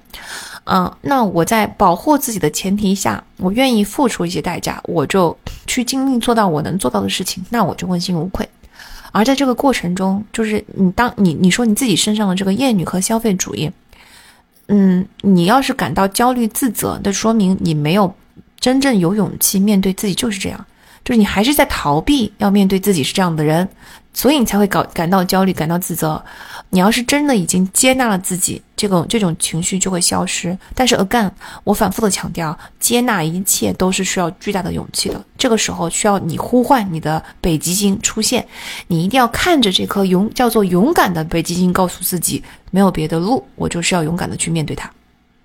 下一波问题其实很相似，是不走主流道路所感受到的压力的问题。比如有听友问，如果一个人不愿意走上社会主流的道路，但是从小到大接受的都是要走社会主流的道路，那怎么样才能够平衡这两种声音呢？第二位听友问，大龄未婚女性处于传统的工作生活环境，要面对同事的闲言碎语，又要遭受家人的逼婚，志同道合的人很少，请问怎么应对这种情况？啊，第三位听友说，如何放下年龄焦虑？啊，来自小红书铺天盖地的女孩子适合。结婚的年龄焦虑，另外如何擦亮眼睛找到人生靠谱的另一半等等，有没有一套测评双方三观的问题的 list，让人可以在短期内，比如说三个月内，大概了解这个人是不是同频 啊？我觉得这个没有办法，就是答案还是找到自己的北极星。嗯，这里的关键就是没有简单容易的答案。你就是要在这么艰难的环境中生存，就是你走上主流，你不走上主流的道路，你就是艰难。但是呢，你走上了主流的道路，它同样也是艰难的。对我这样的人来说，走上主流的道路，它更艰难。就是让我每天在那种生活在那种我内心深处找不到意义感、找不到激情、找不到兴趣、没有开心的时刻，时刻被包围在主流的窒息中的那种痛苦，对我来说是明显更大的。所以我当然要面对现实，就是没有完美的选项。可是我一定会选择一个更适合我、让我觉得我压力更小的选项。那就是不走主流的道路。那在不走，你已经做好这个决定了，你已经很清晰的迈向这一步的时候呢，你接下来的就不要去烦恼不走主流道路。我也会碰到很多的压力，因为这是避免不了的。呃，但还是那句话，勇敢的面对惨淡的人生啊！你这就是我们的价值观。你内心要越越越是彻底的接受这一点，你就越容易找到平静。你要你一天不彻底的接受这一点，你还要去抗争，你觉得不应该是这样的。谁跟你说不应该是这样子的呢？谁跟你说人生就一定要是另外一个样子的呢？对吧？我们人在历史中只是完全没有力量改变历史的浮萍，我们能做的就是，嗯，认清现实是什么样的，然后尽力而为。嗯，当然，虽然我现在这么笃定的回答大家，但其实我自己一样也是有很多动荡。我的过去可能比现在更加动荡。我觉得这整个过程中，真的就是我，我也没有办法提供，嗯。简单的答案，我能够不断的告诉大家的是，我的答案永远就是一个字，就是 think，思考，不断的思考，不断的去嗯清晰你的价值观，坚守你的价值观，然后你非常坦然的去付出你坚守的代价。你的环境可能仍然不理想，但是你的内心会越来越平静的。我们现在终于要进入到第三趴，在这一趴比较短，我们就迅速的挑一些小的问题来回答。第一个问题是有两位听友问我如何平衡时间，这是第一位听友问的是在职如何平衡考研考公的时间分配和管理，然后第二位同听友问的是中年人如何平衡工作和孩子教育辅导的时间分配。我相信平衡也是很多人的问题哈，我的答案就是没有办法平衡，根本不存在平衡这件事情，没有平衡，只有取舍。你想清楚以后的取舍，你不要冲动，深思熟虑做出决定。但是你一旦做完取舍之后，你就不要后悔，一定要接受到 everything has a price，没有办法的，就是我们只能尽量的去付出更小的代价，但是是不可能存在平衡的。一旦你认识到没有平衡这件事情，我觉得你的心态就会更平，你就会更容易找到适合自己的方案。第二个问题是，嗯，有位听友问，内向的人怎么可以变得外向一点？有没有可能从 I 人变成 E 人呢？啊，我的问题，我的回答是你问错了。你为什么要变成一呢？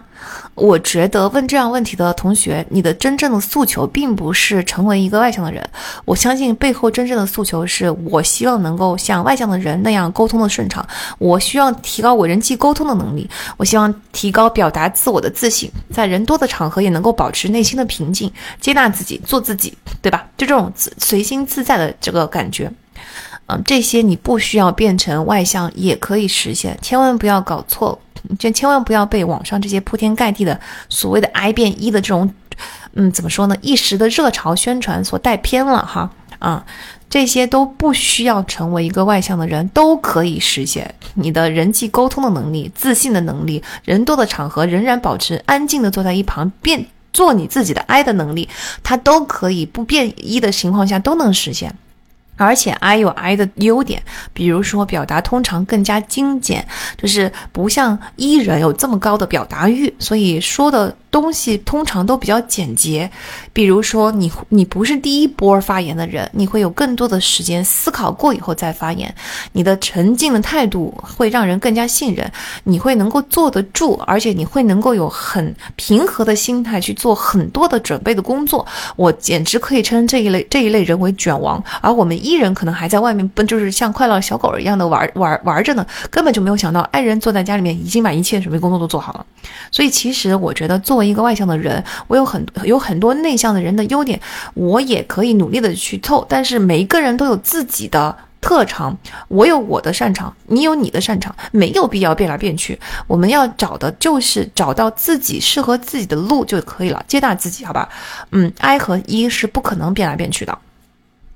啊，但是能力是可以变的。下一个问题是，嗯，有一位听友问什么是成功的品质？哈，他具体的问题是说，当我们想要去做一些事情的时候，什么是我们需要的品质呢？啊，比如说准备考试，比如落实项目、创业等等。他我说我试着从刻意练习的角度去思考，但我觉得在刻意练习下隐藏着很多我看不到的东西。嗯，这个问题问得很好。哦，我觉得成功的品质其实是有两个要点，第一个要点叫做 grit 坚毅，就是前面已经讲了很多的。管你用什么方法，你给我坚持住就行了。这里面也包含着巨大的耐心。其实真的耐心是非常重要的，比耐心啊，很多人都会输。因为在这个焦虑的社会里边，有平和的心态、有耐心的人真的太少了。有耐心，你就能够赢。所以第一个要点就是坚毅，坚持下去。不论如何，不管怎么样，你反正我能坚持。然后我有耐心，一点一点的把那些小的阻力挑出来，去掉这个事情就能够落实，就能够实现。然后所有的回路就能够拼接，到最后坚持到底，我就能够成功。这是很重要的一个点，就是几乎你可以说是成功唯一最重要的一个点。成功的第二个点要点就是吾日三省吾身，多思考。思考事情本身应该怎么做，思考自己应该怎么做，思考进步所有的阻力在哪里，思考困扰自己的北极星问题，把自己内心嗯打扫干净，一片清明，不要产生任何内耗的这个嗯能力损失，把所有的这些东西全都做到。吾日三省吾身，实际上它就是一种刻意练习。这这两点，我认为就是成功的品质。所有别的东西都没有那么的必要。每一个人都有自己成功的方法，但是这两点是所有成功的人，我都觉我觉得都必须要有的。嗯，再下一个问题是 如何教育孩子？有几位听友问说，他说第一位听友说，Melody 可以给正在上初中的女儿一些学习方法上的介绍吗？面对学习压力应该怎么调整？第二位听友问，亲子关系与儿童教育该如何平衡？我我猜他的意思就是说我让让孩子快乐教育，跟孩子在一起共度快乐时光，和我教导他这个时间应该怎么平衡？第三个问题问的是怎么样能够更好的跟孩子相处，教他做个男子汉。嗯，这个问题太大了，就孩子的教育上的问题，这个问题实在是太大了，而我也没有实操的经验。嗯，我相信前面北极星系列的几期节目，就是嗯人生的意义以及原生家庭的几期节目，其实都是很好的参考，因为这几期节目里面都讲了一个孩子从小到大，他从无条件的爱到有条件的爱，他整个养育的过程中要养出身心健康的孩子，他应该注意些什么东西，哪些地方容易出错，所以听起来跟教育毫无关。关系，但是实际上，我觉得它是教育的基石，教育的本质。只要你能够在这个过程中做好了，基本上都不会出什么大问题。我能够分享的是一个我自己觉得非常非常有用的点，就是家长只要做好自己就可以了。啊，role model 的作用比很多人想象的大得多得多得多。如果家长本人自己是一个非常会爱的人，那你一定能够好好的爱你的孩子。如果你本人是一个工作上非常尽责的，你的北极星非常的明确的人，那你一定能够以身作则的影响你的孩子未来也成为一个非常有北极星、北极星非常清晰的人。啊，如果你是认认真真的去把每一个阻力都找出来，你是有坚毅、你是有耐心的人，那你的孩子大概率也是也会成为这样的人。好，孩子在。成为母亲的翻版啊是非常非常常见的，所以我个人觉得在教育的问题上，大家不用太当然我也能理解外界的压力非常大哈。但是总体来说，我们消解内心焦虑的方法就是，你一定要相信，只要你把自己做好，你的你的孩子基本上就不会大概率就不会长歪。好，最后我要来回答一个我个人非常喜爱的问题，那就是有听友请我介绍一下三星手机到底好在哪里。这么多年，其实我已经不遗余力的作为免费的自来水替三星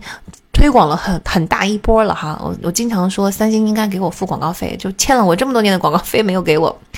我为什么会推广三星手机呢？因为它真的很好用。我觉得手机作为我们现在基本上每个人都不可或缺的一个工具，这个工具好用不好用，就跟我们的笔记系统工具好用不好用一样，它其实对我们的影响会非常巨大的。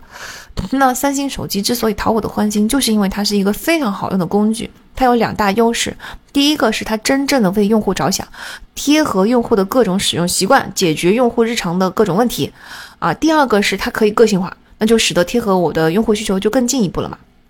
具体的举个例子来说，它是怎么贴合我的使用需求？就是它怎么成为一个好用的工具呢？比如说它的提醒功能，它是有地点的。那那就是说，它不但能够在具体的时间提醒我，它还可以在这个地点上提醒我。我要是想要回家第一件事情，就先把啊哪个东西拿出来，那我就设一个提醒，提醒在我到家的时候，我就应该做这件事情。那如果我说我我觉得我要提醒我自己离开家的时候一定要不要忘记带什么，那我就会提醒自己。虽然我可能要走到小区门口，这个提醒才会触发，因为我的地址才会变更，但是呃这个时候总比我完全忘记了好吧。总，如果你去餐厅吃饭，你甚至还可以设置一个提醒，就是我不要忘记我的耳机哦，我不要忘记我的雨伞哦。这个时候你吃完了饭，结完了账，出门走上十几步，手机就会提醒你说，哎，你不要忘记带你的雨伞跟耳机啊。所以我觉得这种小的细节就非常的贴心。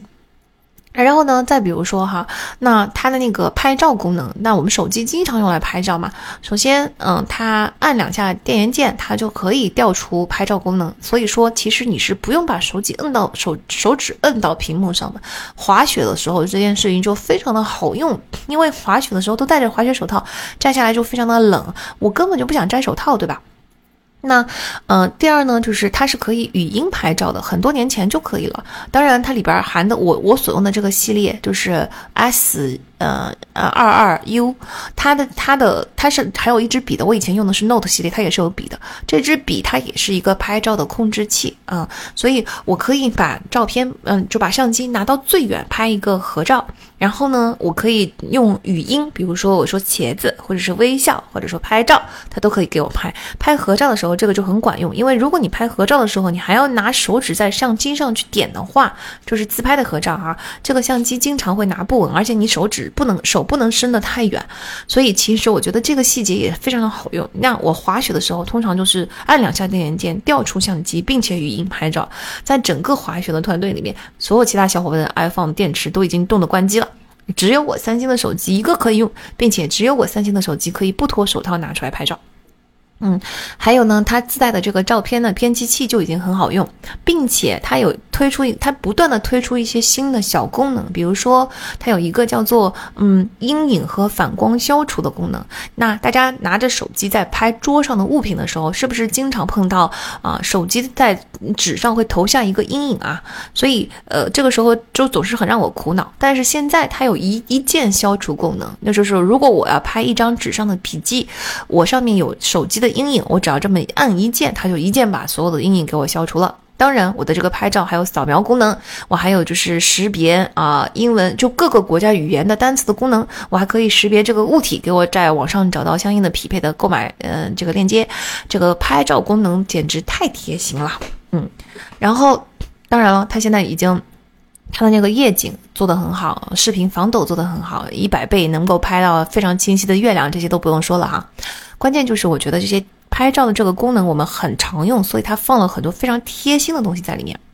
再比如说，我有了这支笔之后，我是可以截屏编写的。其实哪怕你没有这支笔，你也可以截屏编写。什么叫截屏编写？就是当你截屏的时候，你可以在截下来的图片上马上就画上圈、画上重点、画上箭头，然后你直接按一个分享键，你就可以直接一键分享给你的朋友了。你根本就不需要说，我拍完照，好，我进入到相册，我把相册打开，我打开照片编辑器，我在里面找到编辑，然后我在上面画上这个框框，然后我打开微信，我找到这个朋友，然后我。按文件分享，再把这张照片分享出去，这得多多少步骤啊，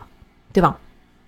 再比如说，他的语音助手，很很多年前，七年前吧，他的语音助手出中文版的时候，他的就已经很强大了。我可以让他找到所有猫的照片，找到上个星期在公园拍的照片，把这些照片发给某个人，调出某个人的谈话框，等等等等一系列的语音都非常的好好用。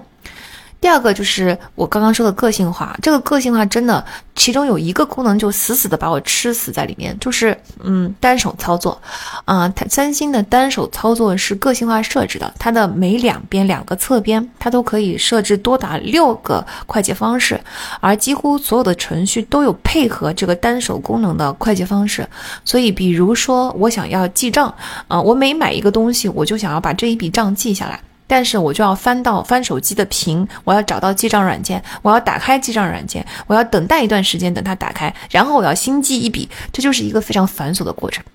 但是现在有了单手单手操作，我只要往上左手往上一滑，这个记账的新的记账页面马上就打开，我输入金额按保存就可以了，很简单。嗯，然后呢，再比如说，我想要，嗯，这个我读书的时候经常想要查单词，那我就右手往上一滑，我的这个查词界面就出现了。我右手往下一滑，我的 Flowmo 就是这个 Note 的页面就出现了。呃，我再往前往我往我我我要开这个科学上网的时候，我只要一滑，它就开了；一滑，它就关了。就是这个。长多达十二个的快捷操作，但是用不着十二个，因为你记不住。嗯，但是两个侧边的这些操作真的就是太方便了，所以我觉得单手操作就这一项就使得我的手机变成了一个极其灵活好用的工具。然后呢，啊，大家都知道这个不一定是三三星手机了，这是安卓手机的特点，是它有很丰富、很灵活的 widget，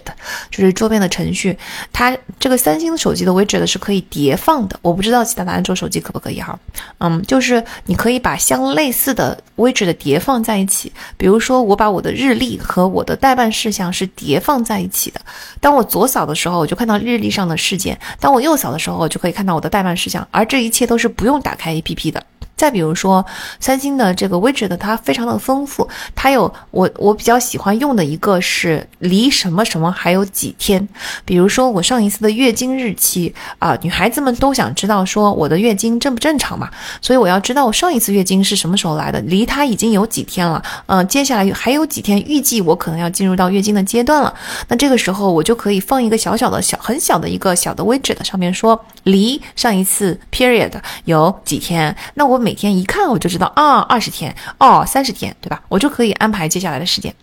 或者说我发现日期超过了，我觉得说啊，这次来的比较早，这次来的比较晚，嗯，就是很好用啊。再比如说，如果我有一个任务是在三个月之后的某一天要提交，那它因为它离我特别远，那我可以放一个离这个任务截止还有几天，然后我每天都可以看这个嗯倒数的计时板。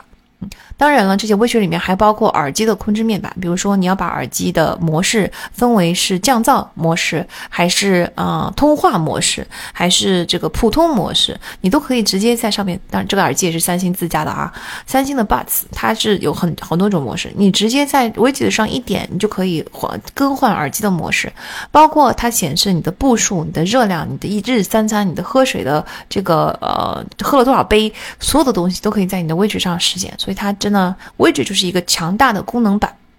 还有。它的个性化还包括，你可以把很多的这些以上的操作都合并，比如说你合并一个睡眠操作，那我希望我睡眠的时候，啊，它就关闭一切，就进入到免打扰，进入到省电模式，关闭蓝光，啊，这所有的这个一切，然后呃，开启一个第二天几点钟的闹钟，把手机调成黑白模式，啊，关闭所有后台运行的这个东西，你可以把你想要做的在睡眠中的一切都变成一个睡觉的这个程序。当然，三星。其实已经预先给你预设好了一些程序，但你你也可以个性化定制自己的程序，所以这就是以上就是我觉得三星手机非常非常好用的地方。当然，很多人对三星手机最大的嗯顾虑吧，我就是我不知道，就是已经传谣传了很多年了，就是它容易发热。我真的我用了这么多年，我起码已经用了七八代。三星手机从来没有碰到过发热的问题，包括出事的那一代，我本人的那那一个手机也从来没有碰到过发热的问题。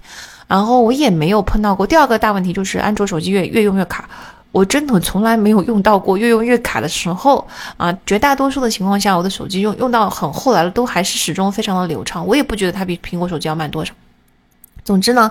我觉得就是嗯，强推一波三星手机，因为我觉得它真的非常的好用。以上就是，呃，我一共回答了八十八个问题，还有两百五十三个问题没有回答，但是我相信已经覆盖了非常多的这些问题中的方方面面，啊，还有我确实没有覆盖到的一系列的问题是，比如说有很多人在问亲密关系中的沟通，嗯，他提出这个要求是不是合理呀？我应该怎么跟他沟通呢？我觉得他应该怎么样？然后我们如何如何等等。然后还有一个，我发现不断不断出现的主题叫做消费主义，嗯，可见这件事情似乎最近一段时间给很多人造成了极大的焦虑。我不知道背后焦虑的这个宣传源在哪里哈，嗯，这些我觉得都可以单独做以后的专题，包括也有很多听友问到我的创业的经历啊，创业要具备什么，创业中遇到什么，都可以在以后答答听友问的节目中跟大家再讨论，好吗？那希望大家能够喜欢今天这一期的答听有问的节目，那我们下期再见，拜拜。